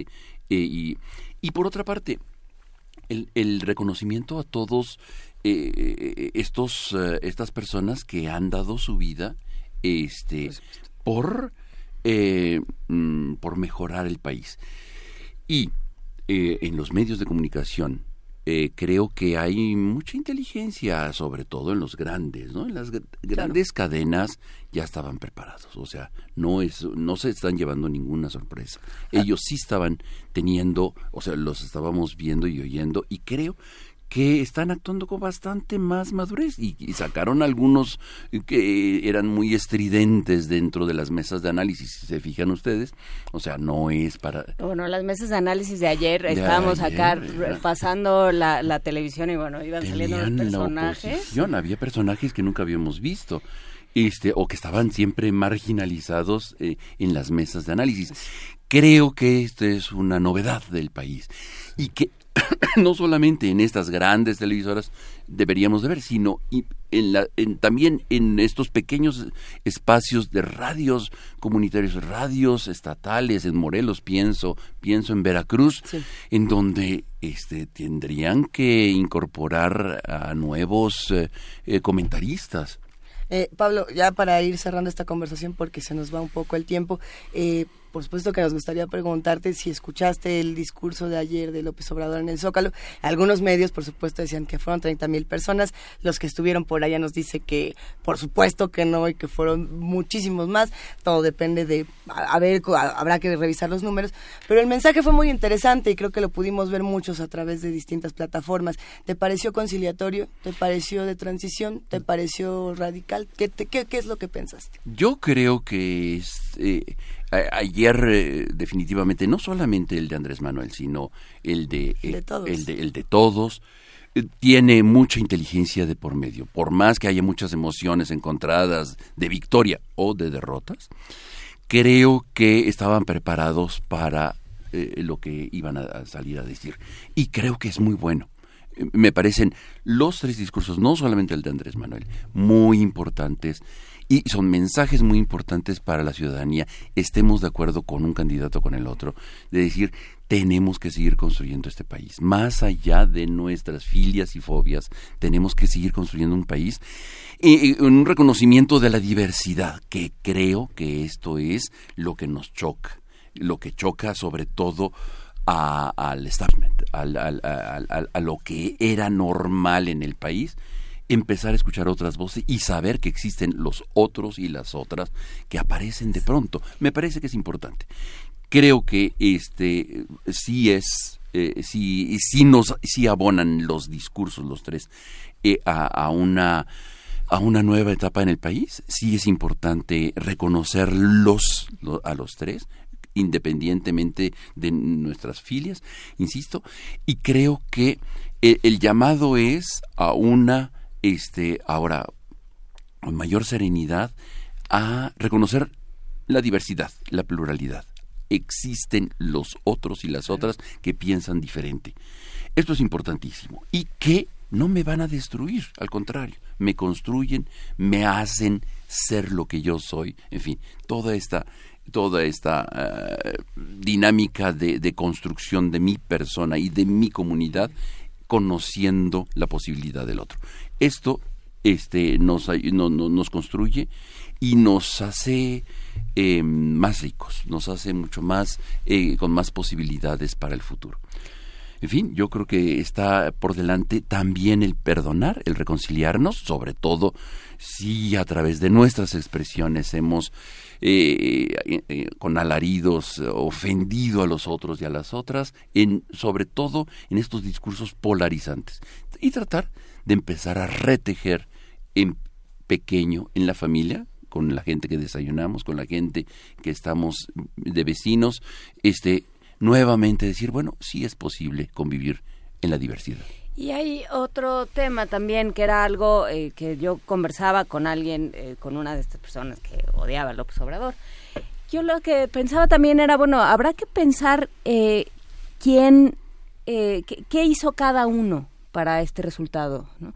¿Qué hizo aquella parte de, la de los ciudadanos mexicanos que piensa yo lo he hecho todo bien y, y aquí solo hay un discurso de odio?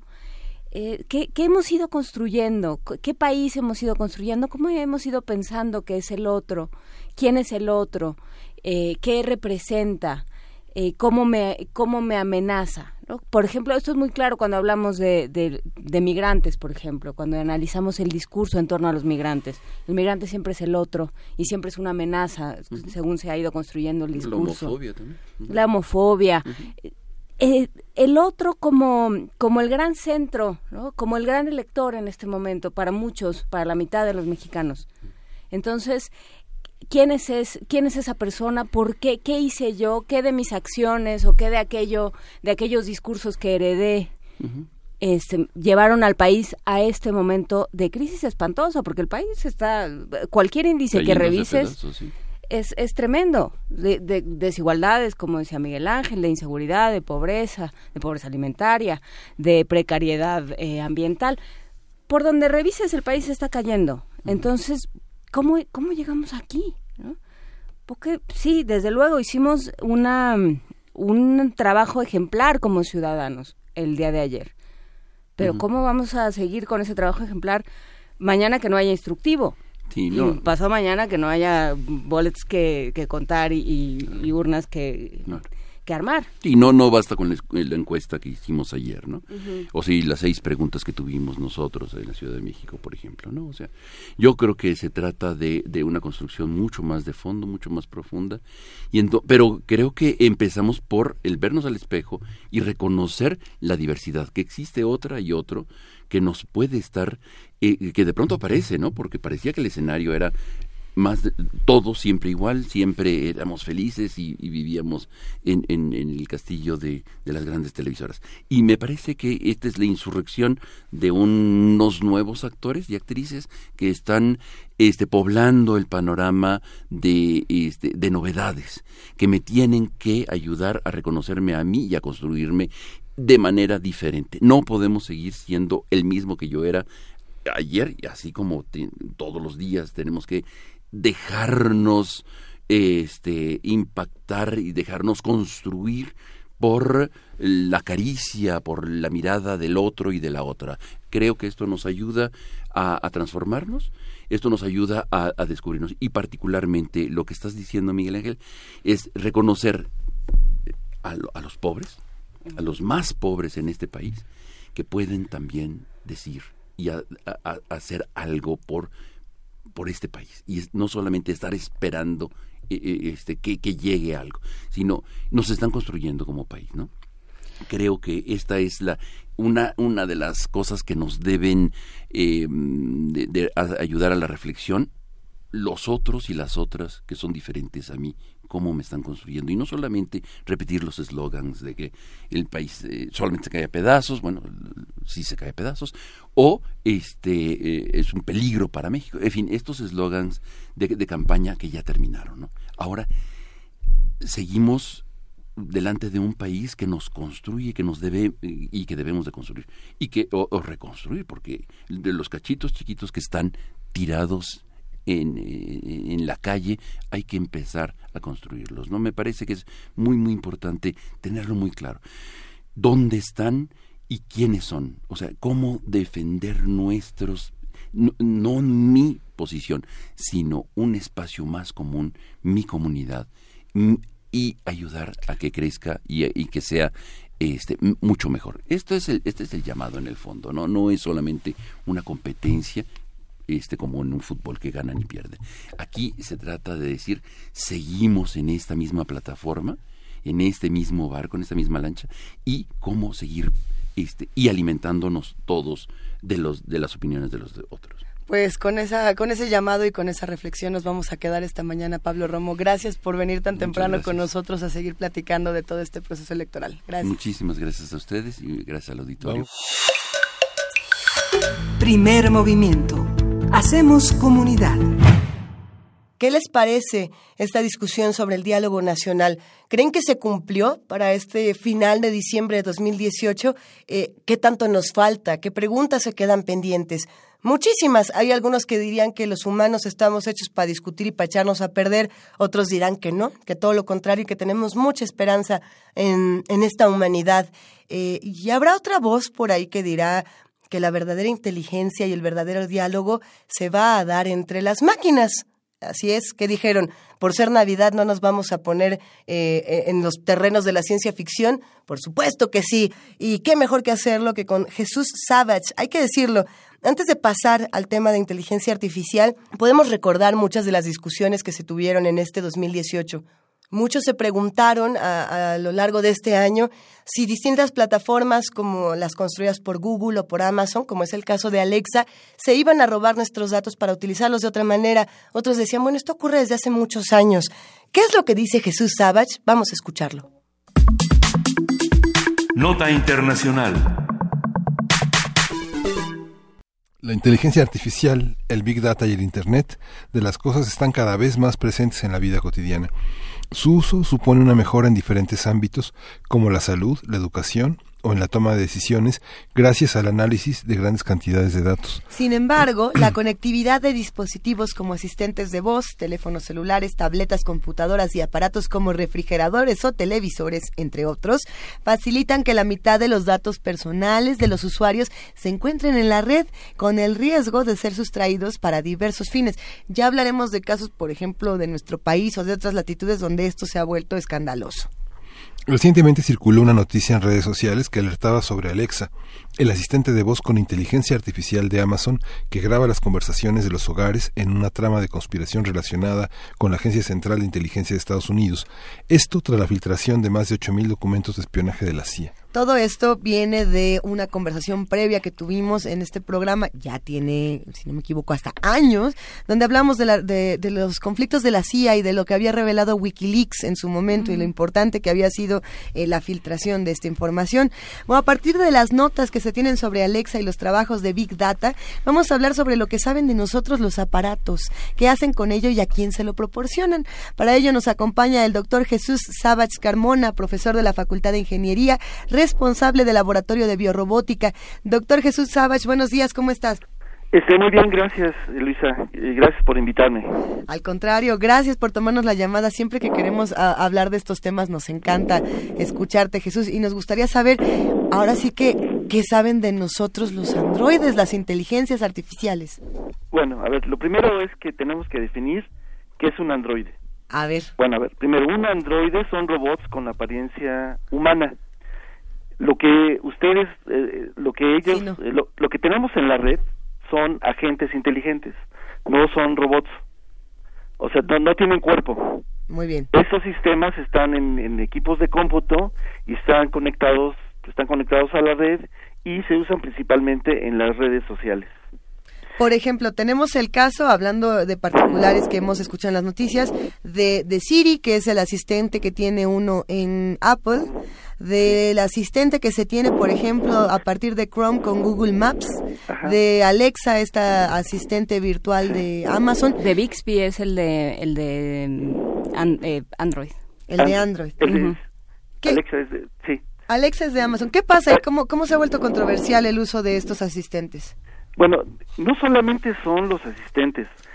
Cuando tú usas, por ejemplo, una red social, Facebook, Twitter, ellos lo que están haciendo, están creando un perfil de las personas y específicamente esos perfiles van a servir para que las personas consuman o para manipularlos políticamente. A ver, les voy a poner un ejemplo. Sí. Vamos a suponer que tienes una tía que se llama Panchita y, sube, y sube a Facebook una foto de su hija Margarita saliendo de compras y mostrando los zapatos nuevos que se compró. Okay. ¿sí? Entonces, alguien recibe, ve, esa, esa, esa foto y la tía comentando, vean esta foto de mi hija comprándose unos zapatos. Entonces, alguien contesta, vamos a poner la prima Julia, hace un comentario a los demás, excluyendo obviamente a la tía Panchita, quejándose oye, esta tía Panchita siempre presume de las compras que hace, pero reconoce, pero la verdad es que los zapatos están muy bonitos, ¿ok? Entonces, tienes un agente inteligente que está detectando lo que es lo que estás escribiendo usando técnicas que se llaman de lenguaje natural. Este agente detecta que esta eh, persona Julia está molesta y que tiene envidia de unos zapatos. Entonces, tiene sistemas que dicen, bueno, ¿por qué está enojada? Por una foto donde hay unos zapatos. Tiene sistemas de eh, reconocimiento de patrones, se llaman, de procesamiento de imágenes, donde en la foto encuentran los zapatos. Resulta que esos zapatos son marca Gucci. Entonces, estos sistemas detectan, bueno, en México, ¿quién vende esos zapatos? Ah, ok, los vende Liverpool. Entonces, este agente de Facebook se comunica con el agente inteligente de Liverpool y le dice, bueno, tenemos una persona que quiere comprar unos zapatos Gucci. Pasado un tiempo, pasando unas dos semanas, tal vez esta prima Julia ya se le olvidó lo de los zapatos y va a recibir un mensaje del agente de, de Liverpool indicándole en oferta solamente para ti con este código en venta nocturna eh, te vamos a hacer un descuento de los zapatos Gucci. Ok. Eh, entonces, ¿qué quiere decir esto? Que con la información que tienen de las personas, te manipulan para que consumas. Entonces es una manipulación espantosa, ¿no?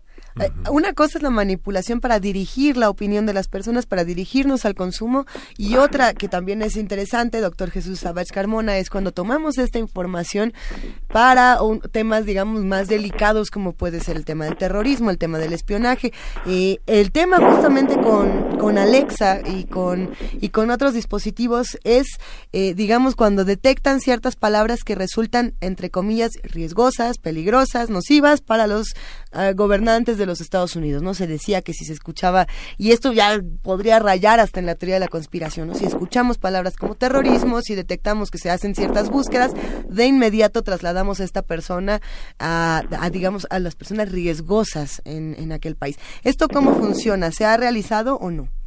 Sí, eh, hay, ah, hubo un caso de unas televisiones inteligentes que tú las podías, que está grabando todo el tiempo, incluso cuando están apagadas. Entonces hay sistema, eh, toda esta información se manda a la nube, a los servidores y que están en, en algún lugar, estos servidores procesan la, la información y cuando detectan estas palabras claves que tú mencionaste, entonces eh, se pone una nota y dicen, bueno, a ver, en, esta televisión está captando esta, esta, eh, estas conversaciones que pueden ser riesgosas. No solamente lo hace el gobierno de Estados Unidos, lo hacen muchos gobiernos. Eh, se vio en las elecciones de Estados Unidos que hay algo que se llaman los trolls, donde son eh, sitios donde hay un grupo de personas y sistemas automáticos donde hacen discusiones eh, en, las, en, en, Twitter, por ejemplo, para que eh, la gente discuta de temas. Eh, por ejemplo, hace, desafortunadamente hace dos semanas hubo esta masacre que hubo en Florida, e inmediatamente los troles se dispararon haciendo, escribiendo cuestiones sobre limitar el uso de armas y otros troles que decían no, las armas tienen que ser, se tienen que seguir usando por el derecho constitucional que, que tienen los habitantes de Estados Unidos. ¿Esto qué es lo que hace? Hace que la gente empiece a discutir. Sí. Esto se hizo en las elecciones este, con, con Trump el, el, año pasado, donde había troles que estaban a favor de Hillary Clinton y troles que estaban en contra de Hillary Clinton. ¿Esto qué hacía? Hace que la gente discuta y que puedan cambiar de opinión y lo hacen específicamente en lo hicieron específicamente en lugares donde el voto eh, estaba eh, a punto de que ganara Hillary. Entonces vamos a vamos a mandar estos troll se llaman troles troles que van a hacer que la gente cambie de opinión cambie de opinión entonces ahorita con las elecciones en México corremos el riesgo de que suceda suceda lo mismo o que, o que ya esté eh, exactamente sucediendo lo mismo para favorecer a un candidato. ¿Se infiltran, son, pasan desapercibidos ante las personas que generan discusiones? Sí, faltan, sí, la gente no se da cuenta.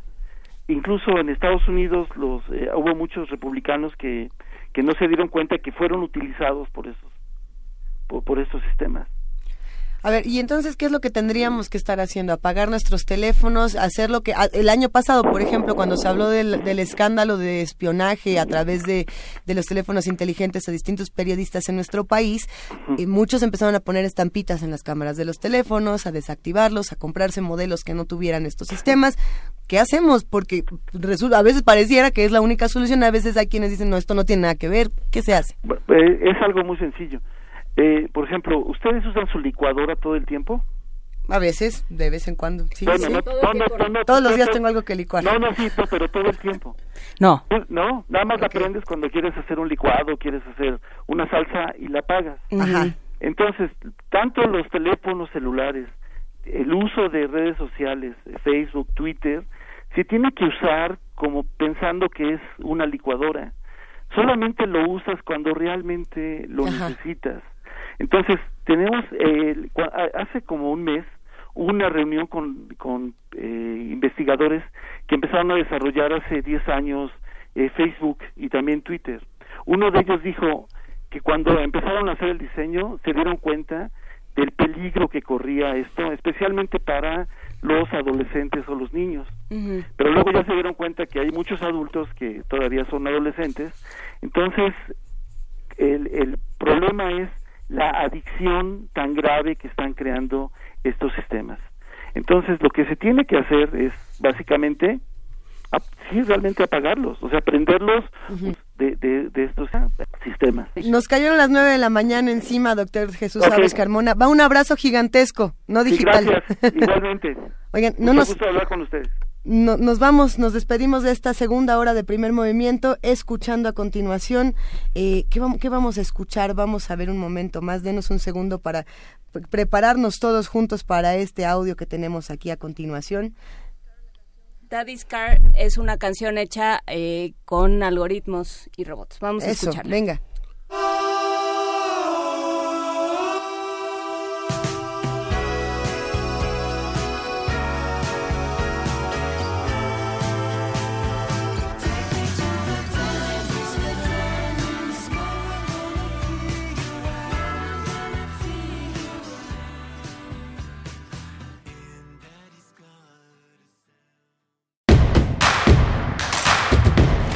Síguenos en redes sociales. Encuéntranos en Facebook como Primer Movimiento y en Twitter como arroba PMovimiento.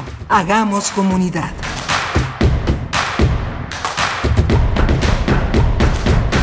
Bienvenidos a la tercera hora de primer movimiento el mundo desde la universidad. Estamos disfrutando mucho esta transmisión vacacional, esto, estos programas que para nosotros son lo mejor de primer movimiento. No sabemos si para ustedes, pero tenemos la impresión de que así fue, porque son conversaciones que dieron muchísima discusión en redes sociales.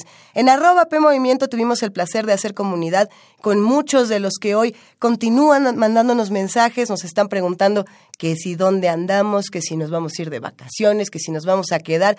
Pues les contamos, a lo mejor le acaban de prender a su radio, que estamos grabados de este día 24 de diciembre al 4 de enero de 2019, pero el 7, el 7 de enero, no digan que el 7 de, febrero, de marzo, de abril, vamos a regresar a la programación de Radio UNAM completamente en vivo, con muchas nuevas propuestas y nuevas reflexiones. ¿Qué reflexiones se quedaron pendientes para ustedes? Eh, cuéntenos, escríbanos.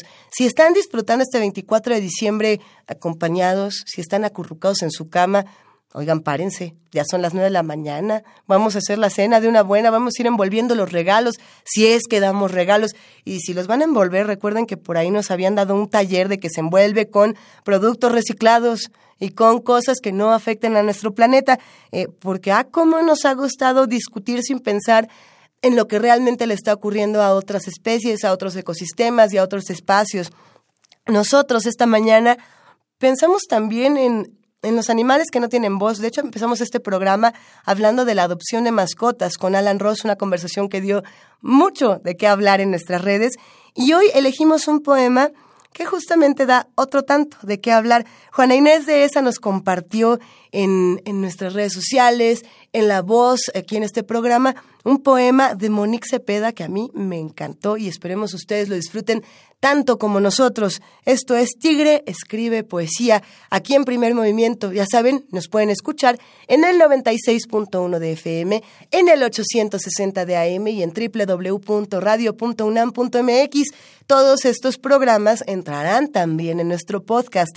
Eh, dentro de la página de Radio UNAM encuentran un micrositio donde están todos los programas de primer movimiento. Y si les gusta la música, se meten en Spotify, buscan a Radio UNAM y hay una pestañita con todas las listas de todos los programas eh, para que se vayan eh, pues, integrando nuevas discusiones. Ahí si quieren mandarnos alguna recomendación sonora, poética, musical, eh, la recibiremos con muchísimo gusto y la haremos que forme parte de esta gran comunidad de la imaginación. Ahora sí, vámonos a la poesía necesaria. Es hora de poesía necesaria. Y bueno, pues apelando a la poesía para niños que se produce eh, concretamente para niños, porque bueno, hay muchas rimas y, poemas tradicionales que, se, que, están en el imaginario, pero no están concretamente concebidas o concebidas de la manera moderna, digamos, para niños. hay, hay textos que sí, y pienso en Tigre Callado escribe poesía de Monique Cepeda, ilustrado eh, maravillosamente por Julián Cicero vale la pena echarle un ojo a este libro que está publicado en El Naranjo, que ya tiene algunos años, pero que sigue siendo enormemente poderoso en términos de explicar lo que los niños se preguntan, aquello que la forma en la que sus argumentos van tomando forma, aquello eh, la forma también en que van construyendo aquello que ven del mundo de los adultos, lo van traduciendo y se lo van explicando en sus propias palabras. Y bueno, pues un, un pedazo nada más, porque es un texto bastante extenso que vale la pena visitar completo, pero un fragmento de Tigre Callado escribe poesía de Monique Cepeda, eh, seguido de una canción bolero Un gatonero. Entonces, Tigre Callado escribe poesía de Monique Cepeda, ilustrado por Julián Cicero. Así son las cosas. La luna tiene una luz por dentro. Nadie sabe quién la enciende. Mi papá la apaga. Cuando no está mi papá, la luna se queda encendida toda la noche. Si uno come pan, se hace de noche. Si uno come mango, se hace de día. Esto no siempre funciona.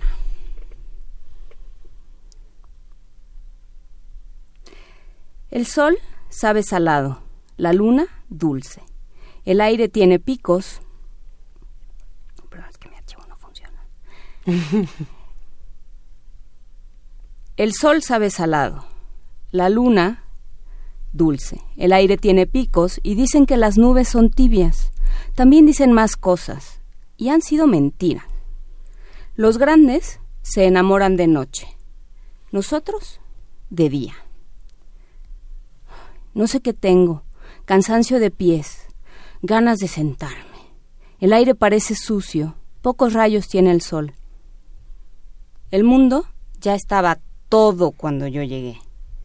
Quizás se olvidaron de poner una silla para mí. Cuando era pequeño, mi hermano sacaba una cubeta con agua al patio por si se caía la luna, decía. Siempre tuvo buen tino. Así son las cosas, responden cansados. Demasiadas preguntas contestan, mirando para otro lado. Así son las cosas. Esa respuesta es como ver una puerta cerrada y pasar de largo. Yo tengo una llave y seguiré probando. Puede ser que un día, después de tanta cerradura, se gaste la llave. Y yo mismo diga, así son las cosas. Pero no lo creo.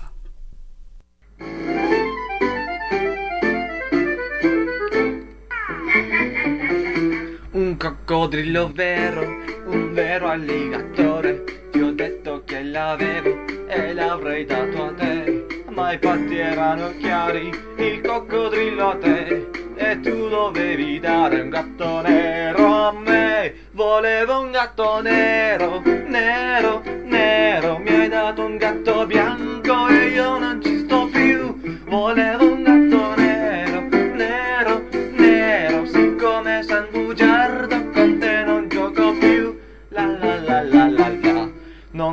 una giraffa di plastica o di stampa, ma una in carne ed ossa e l'avrei data a te, ma i patti erano chiari, una giraffa a te. E tu dovevi dare un gatto nero a me. Volevo un gatto nero, nero, nero. Mi hai dato un gatto bianco e io non ci sto più.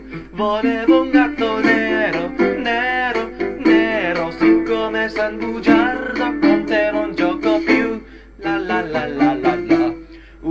elefante indiano con tutto il baldacchino L'avevo nel giardino. E l'avrei dato a te Ma i patti erano chiari Un elefante a te E tu dovevi dare un gatto nero a me. Volevo un gatto nero,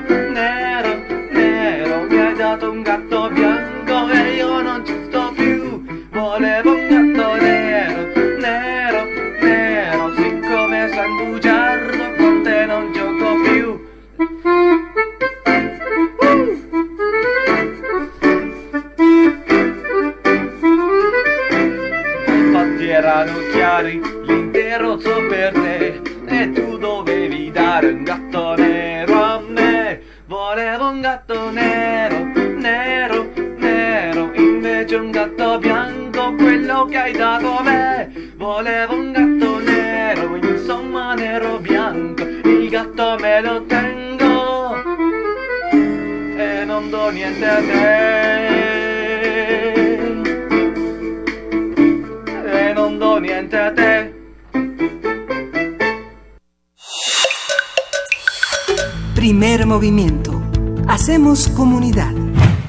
¿Qué les pareció este poema de Juana Inés de Esa? Eh, Juana Inés de Esa, nuestra jefa de información, no está del día de hoy al micrófono, pero va a estar con ustedes.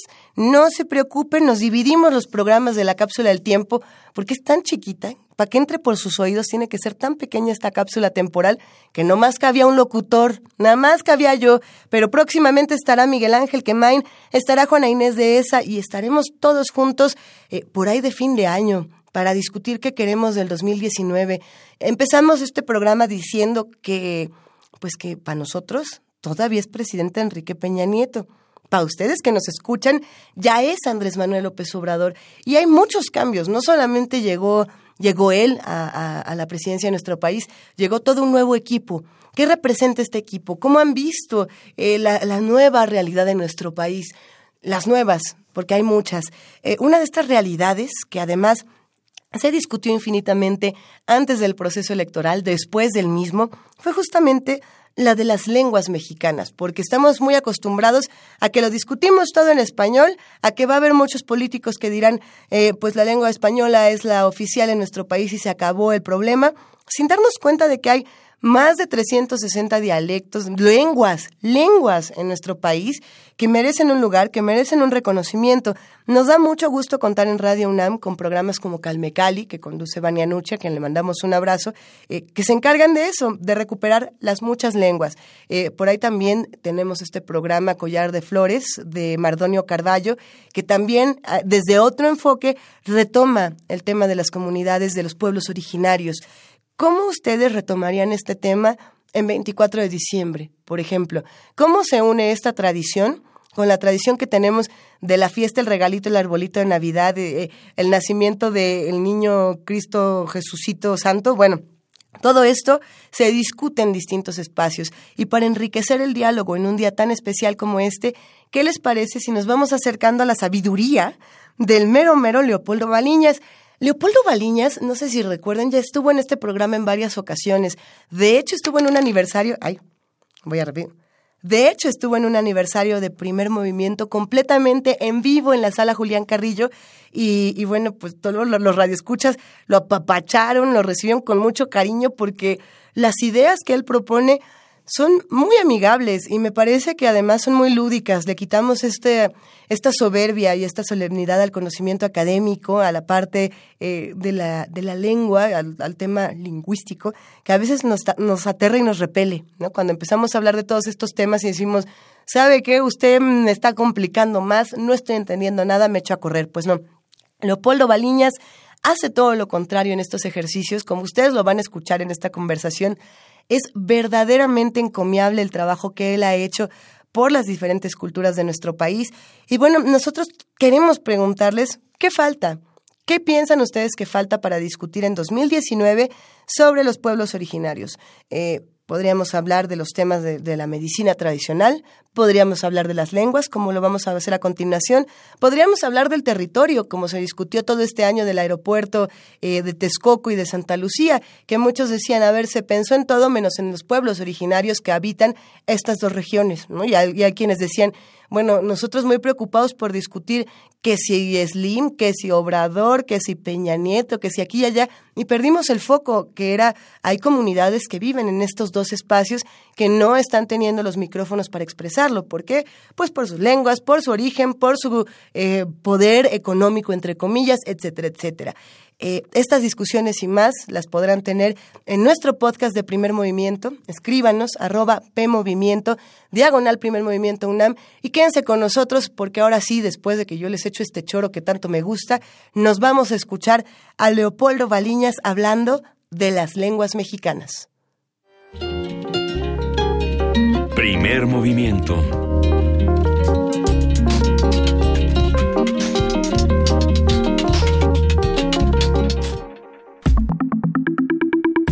La mesa del día. Lengua nacional es aquella en uso actual y generalizada a lo largo de un determinado país o en partes de su territorio, y en algunas ocasiones representante de la identidad de sus hablantes. Cabe señalar que la lengua nacional puede o no tener la condición de una lengua oficial. En nuestro país no existe una lengua oficial. Además del español, nuestro país cuenta con 69 lenguas indígenas originarias y 364 variantes lingüísticas. De acuerdo con el Instituto Nacional de Lenguas Indígenas, casi 6 millones de mexicanos hablan una lengua indígena, justamente una lengua materna. Las más utilizadas son el náhuatl, el chol, el totonaco, el mazateco, el mixteco, el zapoteco, el otomí, el tzotzil, el celtal y el maya. Estas lenguas son habladas por el 75% de la población que domina una lengua indígena en México. Conversaremos sobre el concepto de lengua nacional, cómo ha funcionado en México históricamente y en qué medida la lengua refleja o condiciona nuestra idea de nación. Para ello está el maestro Leopoldo Baliñez, antropólogo, lingüista e investigador del Instituto de, Investigaciones Antropológicas de la UNAM. Y, bueno, desde hace un año, este, bueno, casi un año que no te veíamos. Sí, así, ya un ratote. Bienvenido, querido Leopoldo. Muchas gracias por la invitación. Pareciera que esta conversación la hemos tenido varias veces y sin embargo, eh, cada una tiene sus particularidades y conforme eh, ocurren acontecimientos importantes en nuestro país, esta conversación tiene que reconfigurarse. Venimos justo de un periodo electoral de, cambios muy importantes en el país. Eh, cada quien eh, dirá si para bien o para mal, pero independientemente de ello, las cosas están cambiando y con ello la lectura que tenemos por lengua nacional, eh, por las muchas lenguas, también va a cambiar. ¿Cómo, cómo vemos todo esto? Bueno, pues en realidad es como que el reconocimiento de una nación, que en realidad son aunque no oficialmente, son varias naciones, ¿no? Es decir, al, al, hablar de varias lenguas nacionales, estaríamos también hablando o implicando varias culturas o grupos humanos nacionales. Sin embargo, el, el bueno, en fin, la, la idea es la pluralidad en realidad y el reconocimiento que antes no existía. O sea, antes el español en México no se llamaba español, se llamaba lengua nacional y era la única el, libro de la, de la SEB, el de la madre patria, decía lengua nacional, y esa era la, materia que llevamos en primaria. Eh, era esta idea de que una, una sola historia, una sola lengua, un territorio, ¿no? y casi una religión, el siglo XIX lo rompió, pero era lo que conformaba la nación. Eso se rompe justamente con casi paralelamente con el muro y los movimientos indigenistas en casi todo el mundo y los eh, étnicos para bien o para mal, porque los movimientos étnicos son de muchas naturalezas. En México más que nada es un movimiento básicamente en reconocimiento y hacer reconocimiento de la diversidad cultural y lingüística, más lingüística porque lo cultural no se puede medir muy fácil. Lo lingüístico sí y por otro lado es a darle un estatus oficialmente reconocido por el Estado, que es el de ser lengua nacional. En efecto, México no tiene lengua oficial, pero la que funge o practica su poder es el español. ¿no? Al momento que eh, el mismo Estado, y las, bueno, el, Estado y, y, el México, digamos, se mueve y, y, lucha para que se reconozcan otro tipo de derechos, en especial los lingüísticos, porque no existía ese reconocimiento, sí, justamente se le da equidad a las lenguas indígenas con el español y ahora eh, son 364 indígenas más el español que son lenguas nacionales. O sea, ante el Estado son iguales. ¿Y, en la vida? No, no, en, la, vida no, digamos? no, no, en la vida es como los derechos del, de, de los mismos pueblos indígenas o los derechos de la mujer. O sea, discursivamente o en el papel todos somos iguales. En la realidad, obviamente, no lo somos. No, el, en el caso de las lenguas indígenas todavía es peor porque eh, eh, pasamos sin de manera muy muy limpia, muy eh, imponente las creencias que tenemos de lo que es el español y creemos que así deben ser las lenguas indígenas. Entonces, uno justamente es esta variación entre el, número de lenguas y el número de variantes lingüísticas, ¿no? Uno dice, ¿qué es eso? Pero si yo lo, lo pondero y yo digo, ¿quién de aquí verdaderamente habla español jarocho? No hablamos, yo no hablo español jarocho.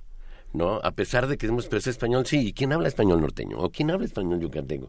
O sea, asumimos que el español es uno, pero cuando entramos a detalles sabemos que hay diferencias. Pero nuestro referente no es el hablado, es el escrito. Y entonces al verlo escrito, todo es uno, todo es el mismo. El cubano, todos es el mismo. Bueno, no, no, sé si todo es el mismo porque se escribe bichi y se escribe encuerado y se escribe desnudo, ¿no? Y entonces hay como...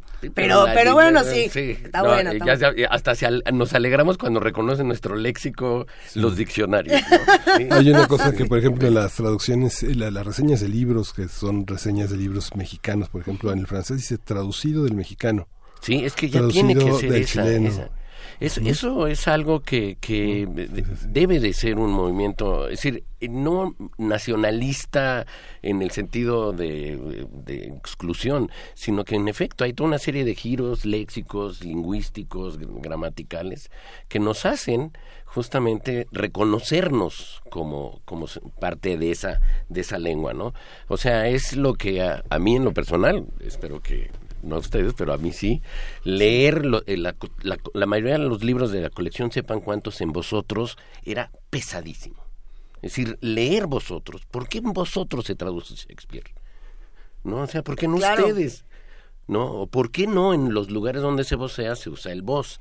No, está este, este, este mundo eh, muy especial de, de, de estereotipar, pero la lengua sí es parte de la identidad, o sea, inseparablemente de la identidad. Y también es territorio de conquista, de, de muy distintas maneras, porque bueno, ahí existe esta idea de hay un día yo peleaba, vivo peleando con los colombianos que dicen es que nosotros hablamos el mejor español de América. ¿Según quién? Sí, sí, según ellos. Bueno, se hablan, ellos. se hablan muy bonito, pero, Pero también todos No, hablamos ¿qué es muy eso? bonito. Pero ¿de qué estamos sí. hablando ¿Y qué es cuando bonito hablamos para empezar? de Sí. hablar bien? O cua- ¿De qué estamos hablando cuando hablamos de una lengua de prestigio? O sea, es, es volver, o sea, la lengua refleja una serie de, de ideas preconcebidas y de ideas del mundo como un lugar estamentario donde hay los mejores, los peores y los regulares. Y, Sí. y ahí naciste y esa Sí. lengua heredaste y ya no, no vas a poder salir de ahí a menos de que hagas un esfuerzo muy consciente.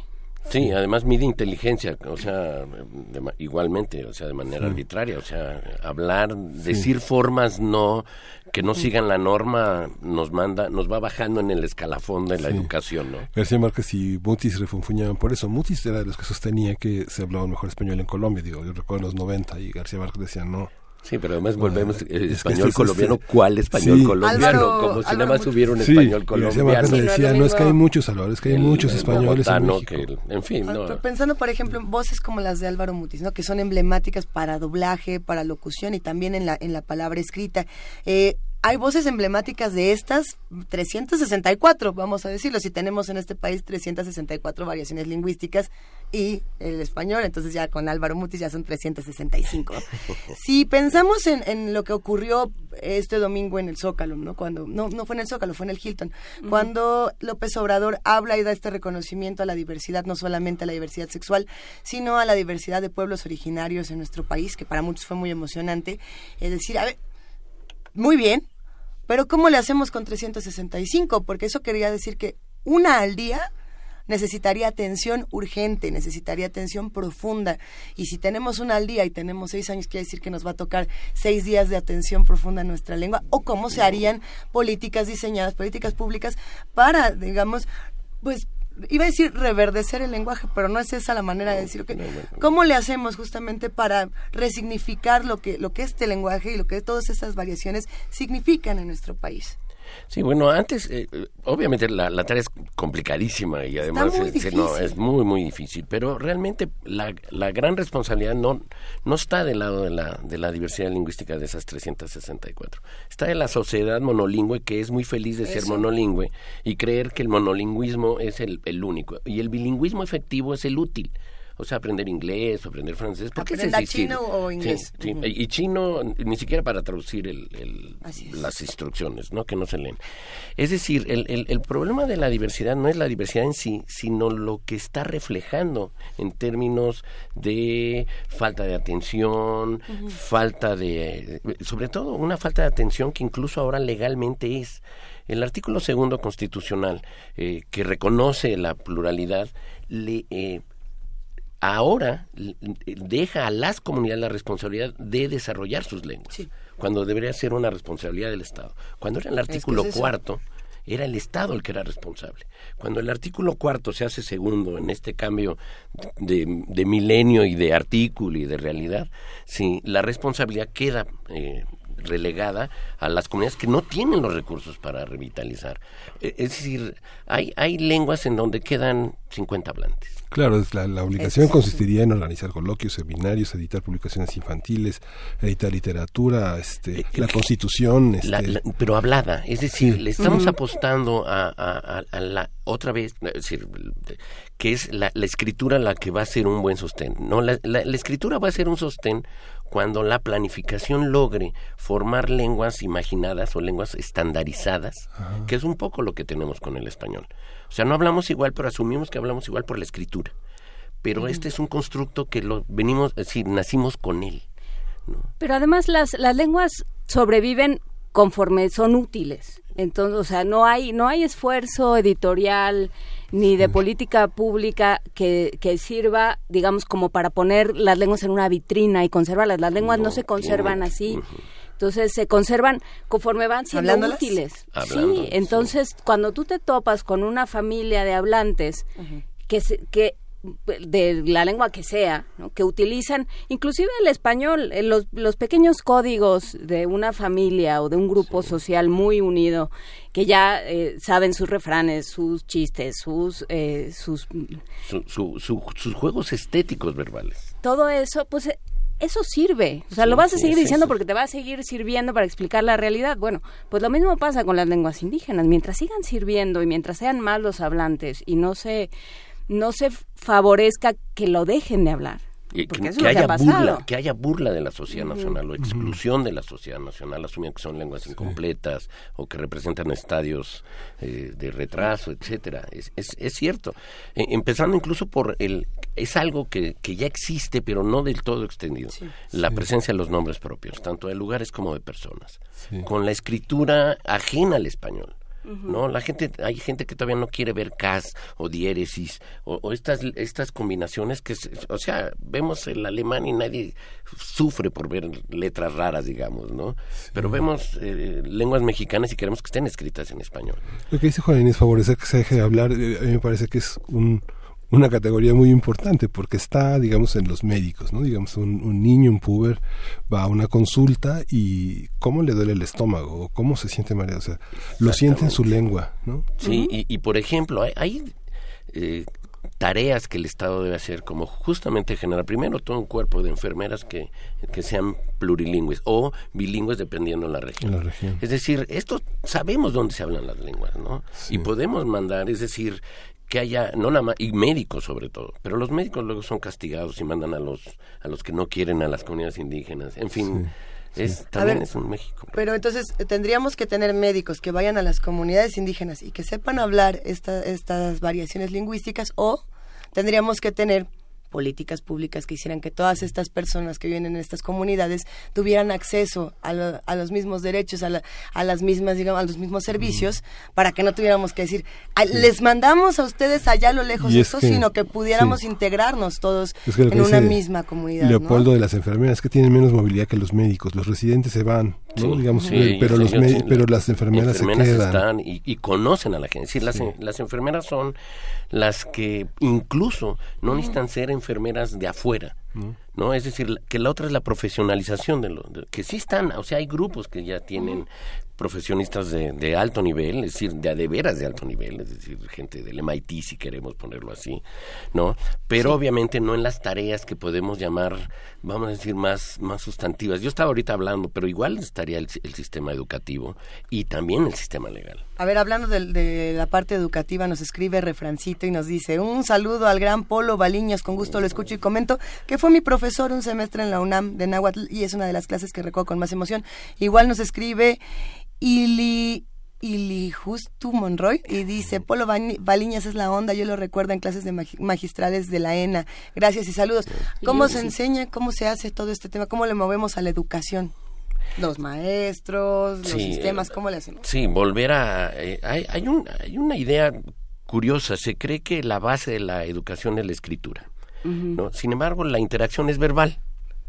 Es decir, toda la interacción es, es, verbal.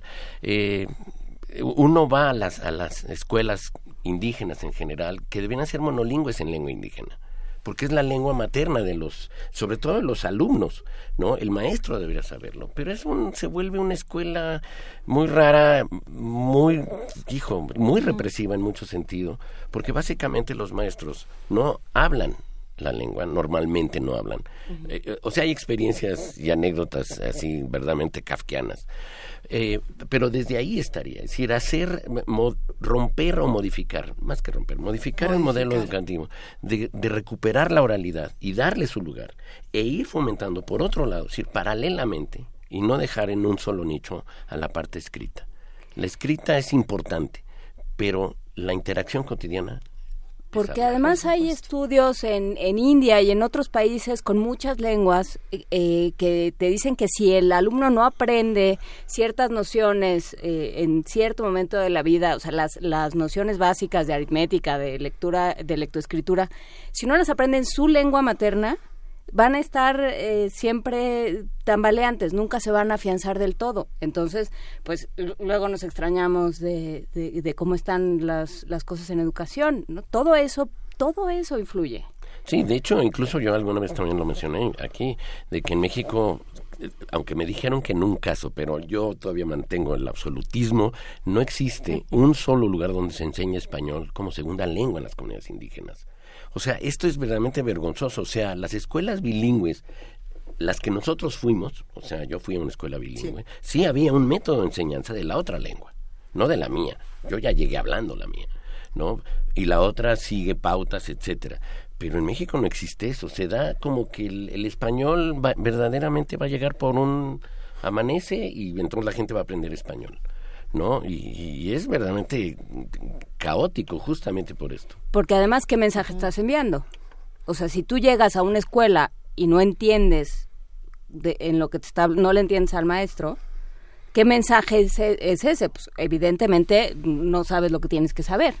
Lo que sabes no sirve. Sí, y tu vida no sirve, o sea, no nada más lo que, lo decir, ni tus prácticas culturales, ni nada, ¿no? Ni el, ni el trato. Y la otra es eh, esta, eh, digamos, falta de respeto, que era lo popular, cuando uno empieza a hablar en la otra lengua, ¿no? O sea, cuando hay gente que no entiende y uno dice, es que como yo no entiendo, es falta de respeto. O sea, estas sanciones a, que la, la, lengua materna del otro o de los otros eh, funcione y explote en el momento, ¿no? Ahora hay un problema que es, son muchas lenguas. Son muchas lenguas. Entonces, pensar en políticas públicas, o sea, lo que hay que hacer es un poco dejar a las comunidades que se organicen, ¿no? Un poco lo que decías de las enfermeras, no es que vais a traer a una enfermera eh, de un eh, de un estado al otro porque no va a hablar esa misma lengua. Sí, no inclusive aunque parezca que habla la misma lengua, pensando en el náhuatl, no va a ser. Podría ser al revés, ¿no? Lo de garantizarle a las personas que están en estas comunidades que puedan estudiar lo que quieran estudiar, que puedan dedicarse a lo que se quieran dedicar, que puedan regresar a sus comunidades a ejercer los oficios que quieran con los recursos necesarios, ¿no? Es, que va para los dos lados. Es muy complicado. Eh, no, incluso hay en, en, la práctica profesional, es, es triste, por decirlo así, que sea hasta el siglo XXI en donde la enseñanza de lenguas indígenas en la, en la UNAM, por ejemplo, se vuelva ya visible cuando el trabajo de antropólogo, sociólogo, es decir, de un montón de, gente que trabaja con personas,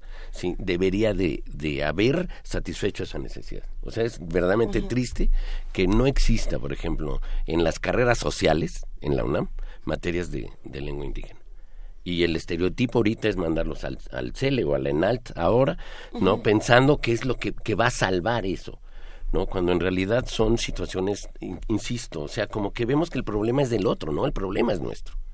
Porque seguimos también manteniendo la idea que el monolingüismo, y, y monolingüismo español, es el que verdaderamente nos es útil para la vida y sobre todo cuando queremos en nuestro hacer profesional tratar, abordar, decir, a, a los otros, este, mexicanos, ¿no? Es, para mí es, es necesario, por ejemplo, o ir construyendo la idea de que México debe ser bilingüe de principio, o multilingüe lo es, ¿no? O sea, pero estamos hablando de masa. O sea, ¿quién de nosotros habla lengua indígena? ¿No? Y, generarlo, o sea, es, es verdaderamente eh, olvidarnos de esa utilidad en el sentido de que no, es que no te va a servir para, te va a servir para muchísimas cosas, cognitivamente te va a servir para muchísimas cosas, estéticamente para muchísimas cosas. Y lo que es más dramático es pensar en, digamos, quienes, quienes nacimos con, la, con el español como lengua materna, pues aquí estamos, ¿no?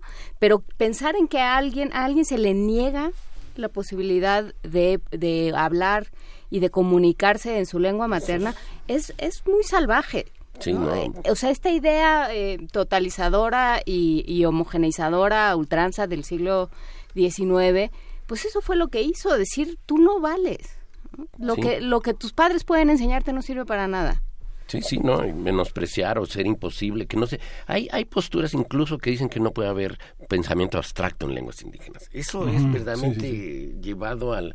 Eh, o sea, es cuando uno ve que la estupidez sí tiene guinés, ¿no? O sea, o sea rebasa lo, lo, lo, lo, impensable.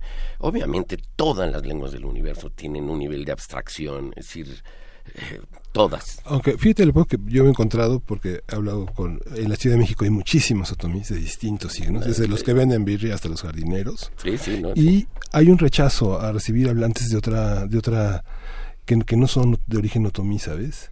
Digo, yo he predicado mucho, les he dicho, quiero aprender otomí, ¿cómo le hago? No, no se puede. Sí, sí, no, se puede, no se puede para mí o no se puede. Hay una, hay una, hay un rechazo de ciertos grupos a hablantes distintos de origen distinto de su lengua. Es, es, que además es una idea más comunitaria, o sea, nosotros es más universal. El español es lengua universal y la vemos como universal y casi eh, eterna, ¿no? O sea, verdaderamente nosotros creemos que en el siglo, en el, año uno de nuestra era ya había español, ¿no? Aunque era español raro, digamos. Eh, nosotros no, no tenemos una vida comunitaria, y menos los urbanos. Eh, en donde las relaciones de parentesco, en donde los compromisos colectivos, etcétera, sean el eje de la, de la función. ¿no? Nosotros eh, eh, somos niños hasta los 30 años todavía. en el medio indígena, en esas comunidades, la vida es otra totalmente. Y en efecto, o sea, hay, hay pautas, porque incluso cuando uno acude a, la, a, la, propia autodenominación de ellos, ellos son personas, los demás no son personas. No, o sea, sigue siendo este mundo, pero pues así es. O sea, ¿por qué tiene que ser que todos seamos universales cuando universalmente discriminamos a todos los que no son como yo? Porque Vasconcelos nos dijo que con que leyéramos la Iliada ya nos ah, muy bien. Bueno, pues es que pues, a las lecturas clásicas para niños. Perdón por el otomí, pero bueno. No, no. Con, la, con la terquedad encontré en el pasaje Zócalo Pinoceres un manual de Atomy. ¿no? Pero nadie dice que existe un manual de Atomy, pero no está ni en la bibliografía, lo puedo, me equivoco. ¿Qué pasa no, es, es que además hay muchísimos intentos eh, no basados. El, el problema es, al, no existir una lengua estándar o un referente, uno tiene que utilizar básicamente, digamos, eh, como modelo el comunitario. O sea, yo he dado durante muchísimos años Nahuatl hablado del centro guerrero que es el que yo aprendí. Pero solo puedo dar ese, no puedo dar otro. Entonces cuando alguien dice, no es que me voy a ir al norte de Veracruz, pues sí. que pues tengas mucho gusto. o sea, te puedo dar ciertas pautas, pero o disfruta la clase nada más, ¿no? No hay y, y, y, la generación de materiales es que nosotros necesitamos un material porque somos impresionantemente visuales. ¿no? Yo empezaba diciendo, escuchen, por favor, y en, agua no importa, ¿no? Y, la gente, ¿cómo se escribe? O sea, como si y ponía con K y no, o sea, realmente era ¿qué? ¿Por qué con K? ¿Para qué? O sea, eh, o sea, nos gusta ir a la fiesta, pero antes de ir a la fiesta queremos el bibliografía. la bibliografía, sí.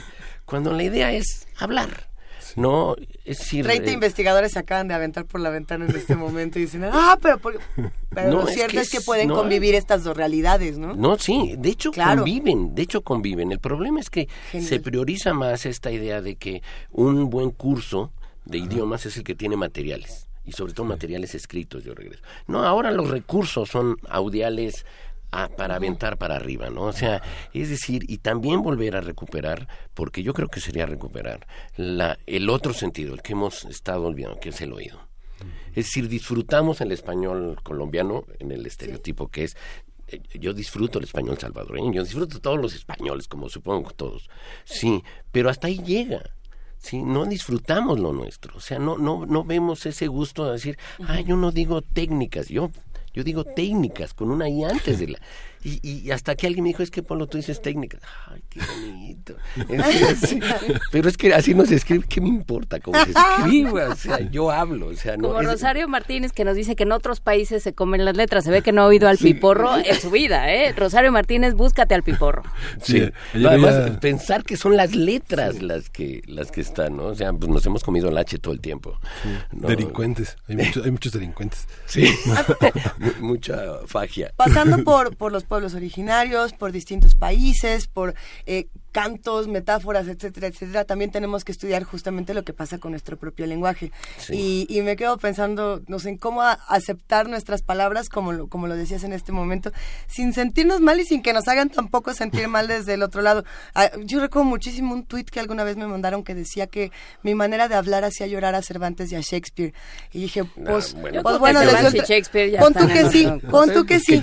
Pero, ¿cómo, ¿cómo aceptamos? Porque somos muchos. Eh, mi caso es el de muchísimas personas, muchísimas, que decimos, a lo mejor no estoy hablando con, entre comillas, propiedad, con, entre comillas, intelecto, con...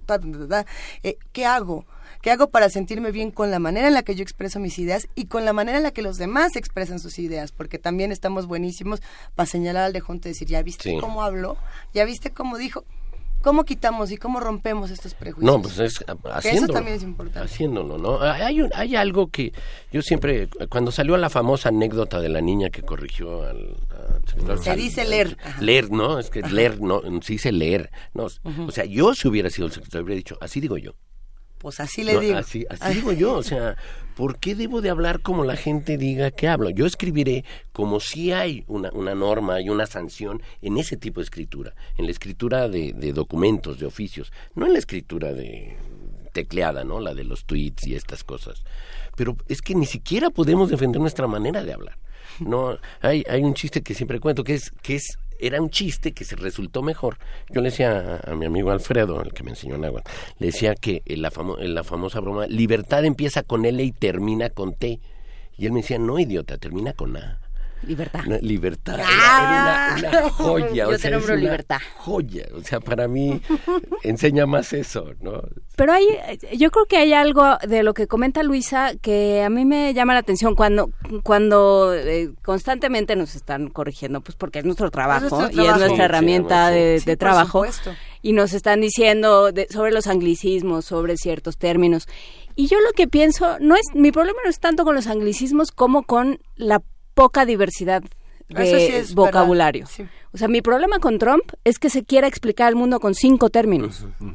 O sea, ese es, yo creo que es, es muy significativo que tenga cinco adjetivos para explicar el mundo y eso es lo que se gana con, con, otra lengua y eso es lo que se gana con otra lengua, con otro idiolecto, con, con la, la cercanía con los hablantes. Y que los pueblos originarios además, mira, ahí sí nos dan la vuelta y nos podrían enseñar tantas cosas. Pues cualquiera. hay, una idealización de hablar mal, ¿no? También hay una parte, ¿no? Digamos en la lengua francesa, no sé, Jean Genet o Céline, hay una parte en la que ellos... Eh, ponen en escena un, un, lenguaje de lo abyecto, ¿no? como lo hizo Bukowski también en su momento. Pero también hay una parte o sea, a mí me conmovía mucho de la historia, en la historia de Francia, la figura de San Luis, que se esfuerza por hacer una gramática para los franceses. Después en Finlandia, unificar las leyendas populares y las hablas para hacer una gramática para el finlandés. También hay una parte en la que pueblos que no son tan diversos encuentran en la homogeneidad de una gramática, de las reglas, una, una, una manera de hablar. Tiene que ver con conformación de nación, pero esa nación no es como la nuestra, digamos. No. No, pero, pero aún así mantiene esta idea de que teniendo un buen referente, es decir, de dónde agarrar el imaginario, es que podemos avanzar. Nosotros, cuando hablamos español, o del español, lo vemos escrito. Siempre lo vemos escrito, es decir, este es nuestro referente lo que pone en una situación bastante especial a los analfabetos, ¿eh? es decir, que visualizan. Pero cuando estamos en el medio indígena, ahí sí el referente no es la escritura. es la práctica comunicativa, es decir, las con la emotividad que genera el léxico, con, es decir, el, el, el, el, problema con nosotros es que nos movemos desde una parte que podemos llamar este rebelde cuando hablamos como se nos pega la gana, porque así queremos, que no es tan se nos pega la gana, es la misma sanción grupal, ¿no? Y la otra es la sanción que llega como como ya preexistente, ¿no? Así no es, con este deber ser. Y nos movemos en un terror. Hay gente, la hipercorrección, o sea, cuando la gente corrige de más y se sube al camión, por ejemplo, ¿no? Es porque eh, ha sido corregida ya previamente que todos los grupos IO, como peor, deben ser peor. Entonces, camión es cameón, ¿no? Y copiar, en fin.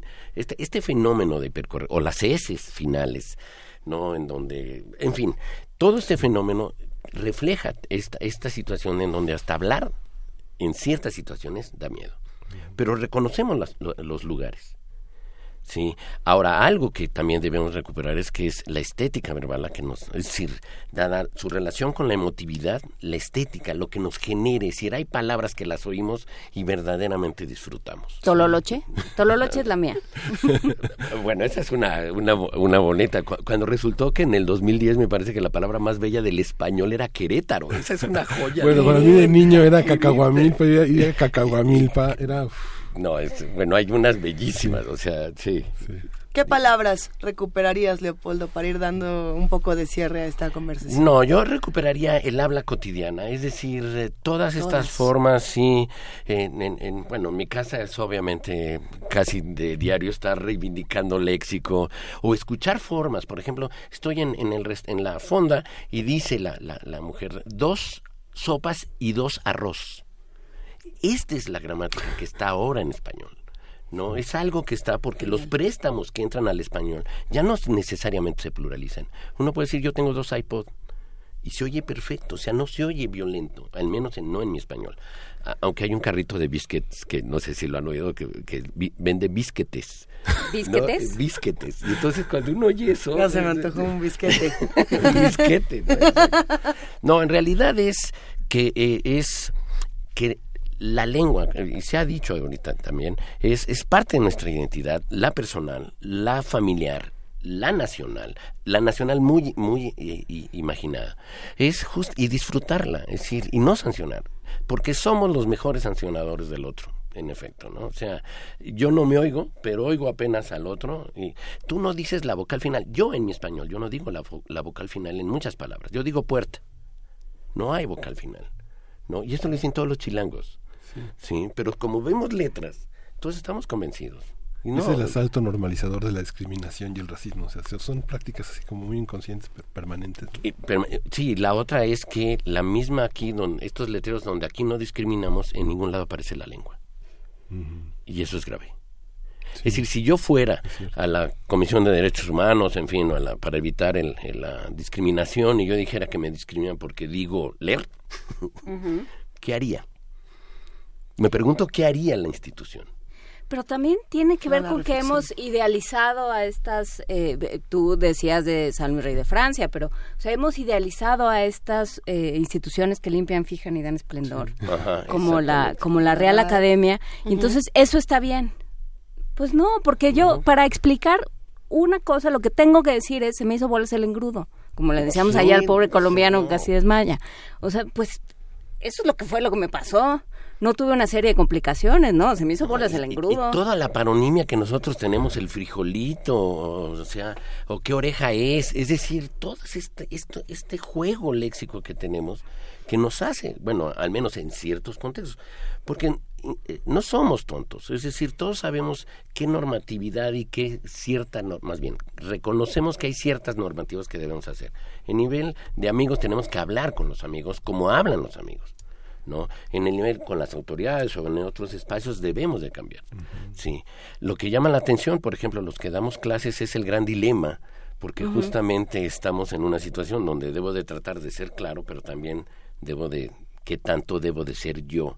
no en, en, en la exposición no y en fin se generan dilemas porque nosotros estamos eh, en espacios plurilingüísticos es decir del mismo español pero también de pronto que yo me apropie de, de mi lengua y que abra como ese esa rendija a quien yo soy, al lugar de donde vengo, a la a los seres que me criaron, a la tradición de la que lingüística de la que vengo, también es una es una forma de manifestarme, o sea, ¿por qué escuchas a un político y dices no le creo? Pues porque sus palabras no son suyas. Porque ni- nada de lo que está diciendo es suyo. se ¿Por parece qué? como un cubilete no que juntó Ujú. las oraciones y nada más las dice Entonces, ese es, ese es el tema, ¿no? ¿Qué tanto dice de nosotros la forma en la que nos, come- nos conducimos? ¿Qué tanto respetamos al otro lo suficiente como para mostrarle quiénes somos a través de nuestras palabras? sí y sí sobre todo del, de la aceptación a través de nuestras palabras no ¿Con qué reflexión final ahora sí nos quedamos, Leopoldo, justamente pensando en, en estos momentos de, de cambio en este país, donde también se tiene que reconfigurar la idea que tenemos de la lengua? Híjole, no sé, o sea, este siempre es así como moralejas raras, yo tenía chistes muy pelados de eso. Pero es algo así, que la, la realidad es diversa y así es, aunque legalmente, es decir, necesitamos ser todos iguales. Es decir, sería esta, este, este, vamos a llamar paradoja, en donde por ley deberíamos, o somos al menos, pero en la práctica, cuando se refiere ahí, debería aplicarse esa equidad. Pero en la realidad, en la objetiva, en la cotidiana, todos, absolutamente todos somos diferentes, incluso uno mismo de un espacio a otro. Y, y, y, en fin, yo diría ser orgulloso de lo que uno es y como uno habla, ¿no? Este, porque tampoco hay, eh, uno no se es tan anarco, ¿no? O sea, es, cuando uno está con sus cuates, insisto, cree que está siendo de rebelde porque habla y utiliza las groserías, en fin, todo lo que nos sancionan en la casa. No es cierto. ¿no? O sea, eh, porque nos movemos a otro espacio y al policía le hablamos de usted, oficial, no señor oficial. Señor oficial, no, no. era, bueno, era ámbar. Para ver que al aire diga uno una blasfemia, le multan a uno bastante. No, no, bueno, el, eso, la otra, que no solo la FIFA, sino gobernación, es la sancionadora del léxico. Eso es verdaderamente... Sí, que lo castiga la policía. las, o sea, las, las transgresiones léxicas las castiga la policía. Sí, sí, es decir, es, bueno, eh, e, este mundo en donde también son variables distintas. Yo siempre mencionaba el programa 31 Minutos, el chileno. Hay una canción que es Mi mamá me lo teje todo, se lo recomiendo mucho, en donde utiliza, la, utiliza la palabra carajo, que aquí está sancionada. Bueno, aquí no pero, pero, por ahí sí. En, el aquí, en el aquí, sí, no puedo decir, en una primaria no puedes decir que se van por supuesto. vete allá, ¿no? Al carambas. Vete muy lejos. Vete muy lejos, sí. Se redistritaron para 2017-2018 las, las, eh, los lugares indígenas de participación. Por ejemplo, oh. eh, tenemos 7 millones, de, 7 millones y pico de indígenas, pero 11 millones de personas viven en hogares indígenas. Y hay una ley que marca la distritación, digamos, en ocho estados fundamentalmente. Pensaba en Hidalgo, donde el 20% de las personas son de origen indígena. ¿Cómo, ¿Tú cómo ves esta parte de los indígenas políticos y de los discursos que están en su propia lengua? ¿Cómo, ¿Cómo lo percibes? No, bien, o sea, para mí es como que un tránsito necesario. Eh, aunque va a, va a generar, ha generado durante tiempos justamente cuestiones eh, conflictivas, porque de todas maneras es la distribución municipal la que sigue ganando, y salvo Oaxaca. Oaxaca sí tiene cabeceras donde las autoridades son indígenas, pero ni Chihuahua, ni el Estado de México, ni, ni la totalidad de Veracruz. Es decir, las cabeceras son mestizas, son eh, excluyentes, son donde los usos y costumbres no funcionan, ¿no? de hecho, no funcionan, no, no importan. Sí, el ejemplo que para, que Oaxaca tenga 570 municipios, Sí, es como decían, si lo planchan es del tamaño de Australia. Con esa bonita imagen mental de planchar Australia, nos vamos. Muchísimas gracias, Polo Baleñas, por venir con nosotros. Eh, por estar con nosotros esta mañana. Ya hablaron todo tu club de fans. ¿Les avisaste que ibas a venir? No, Hay muchísimos comentarios. Sí, no, no avisé, yo no. Pues muy bien, te lo agradecemos Ahorita te los leemos. Gracias, Leopoldo. Síguenos en redes sociales. Encuéntranos en Facebook como Primer Movimiento y en Twitter como arroba PMovimiento. Hagamos comunidad.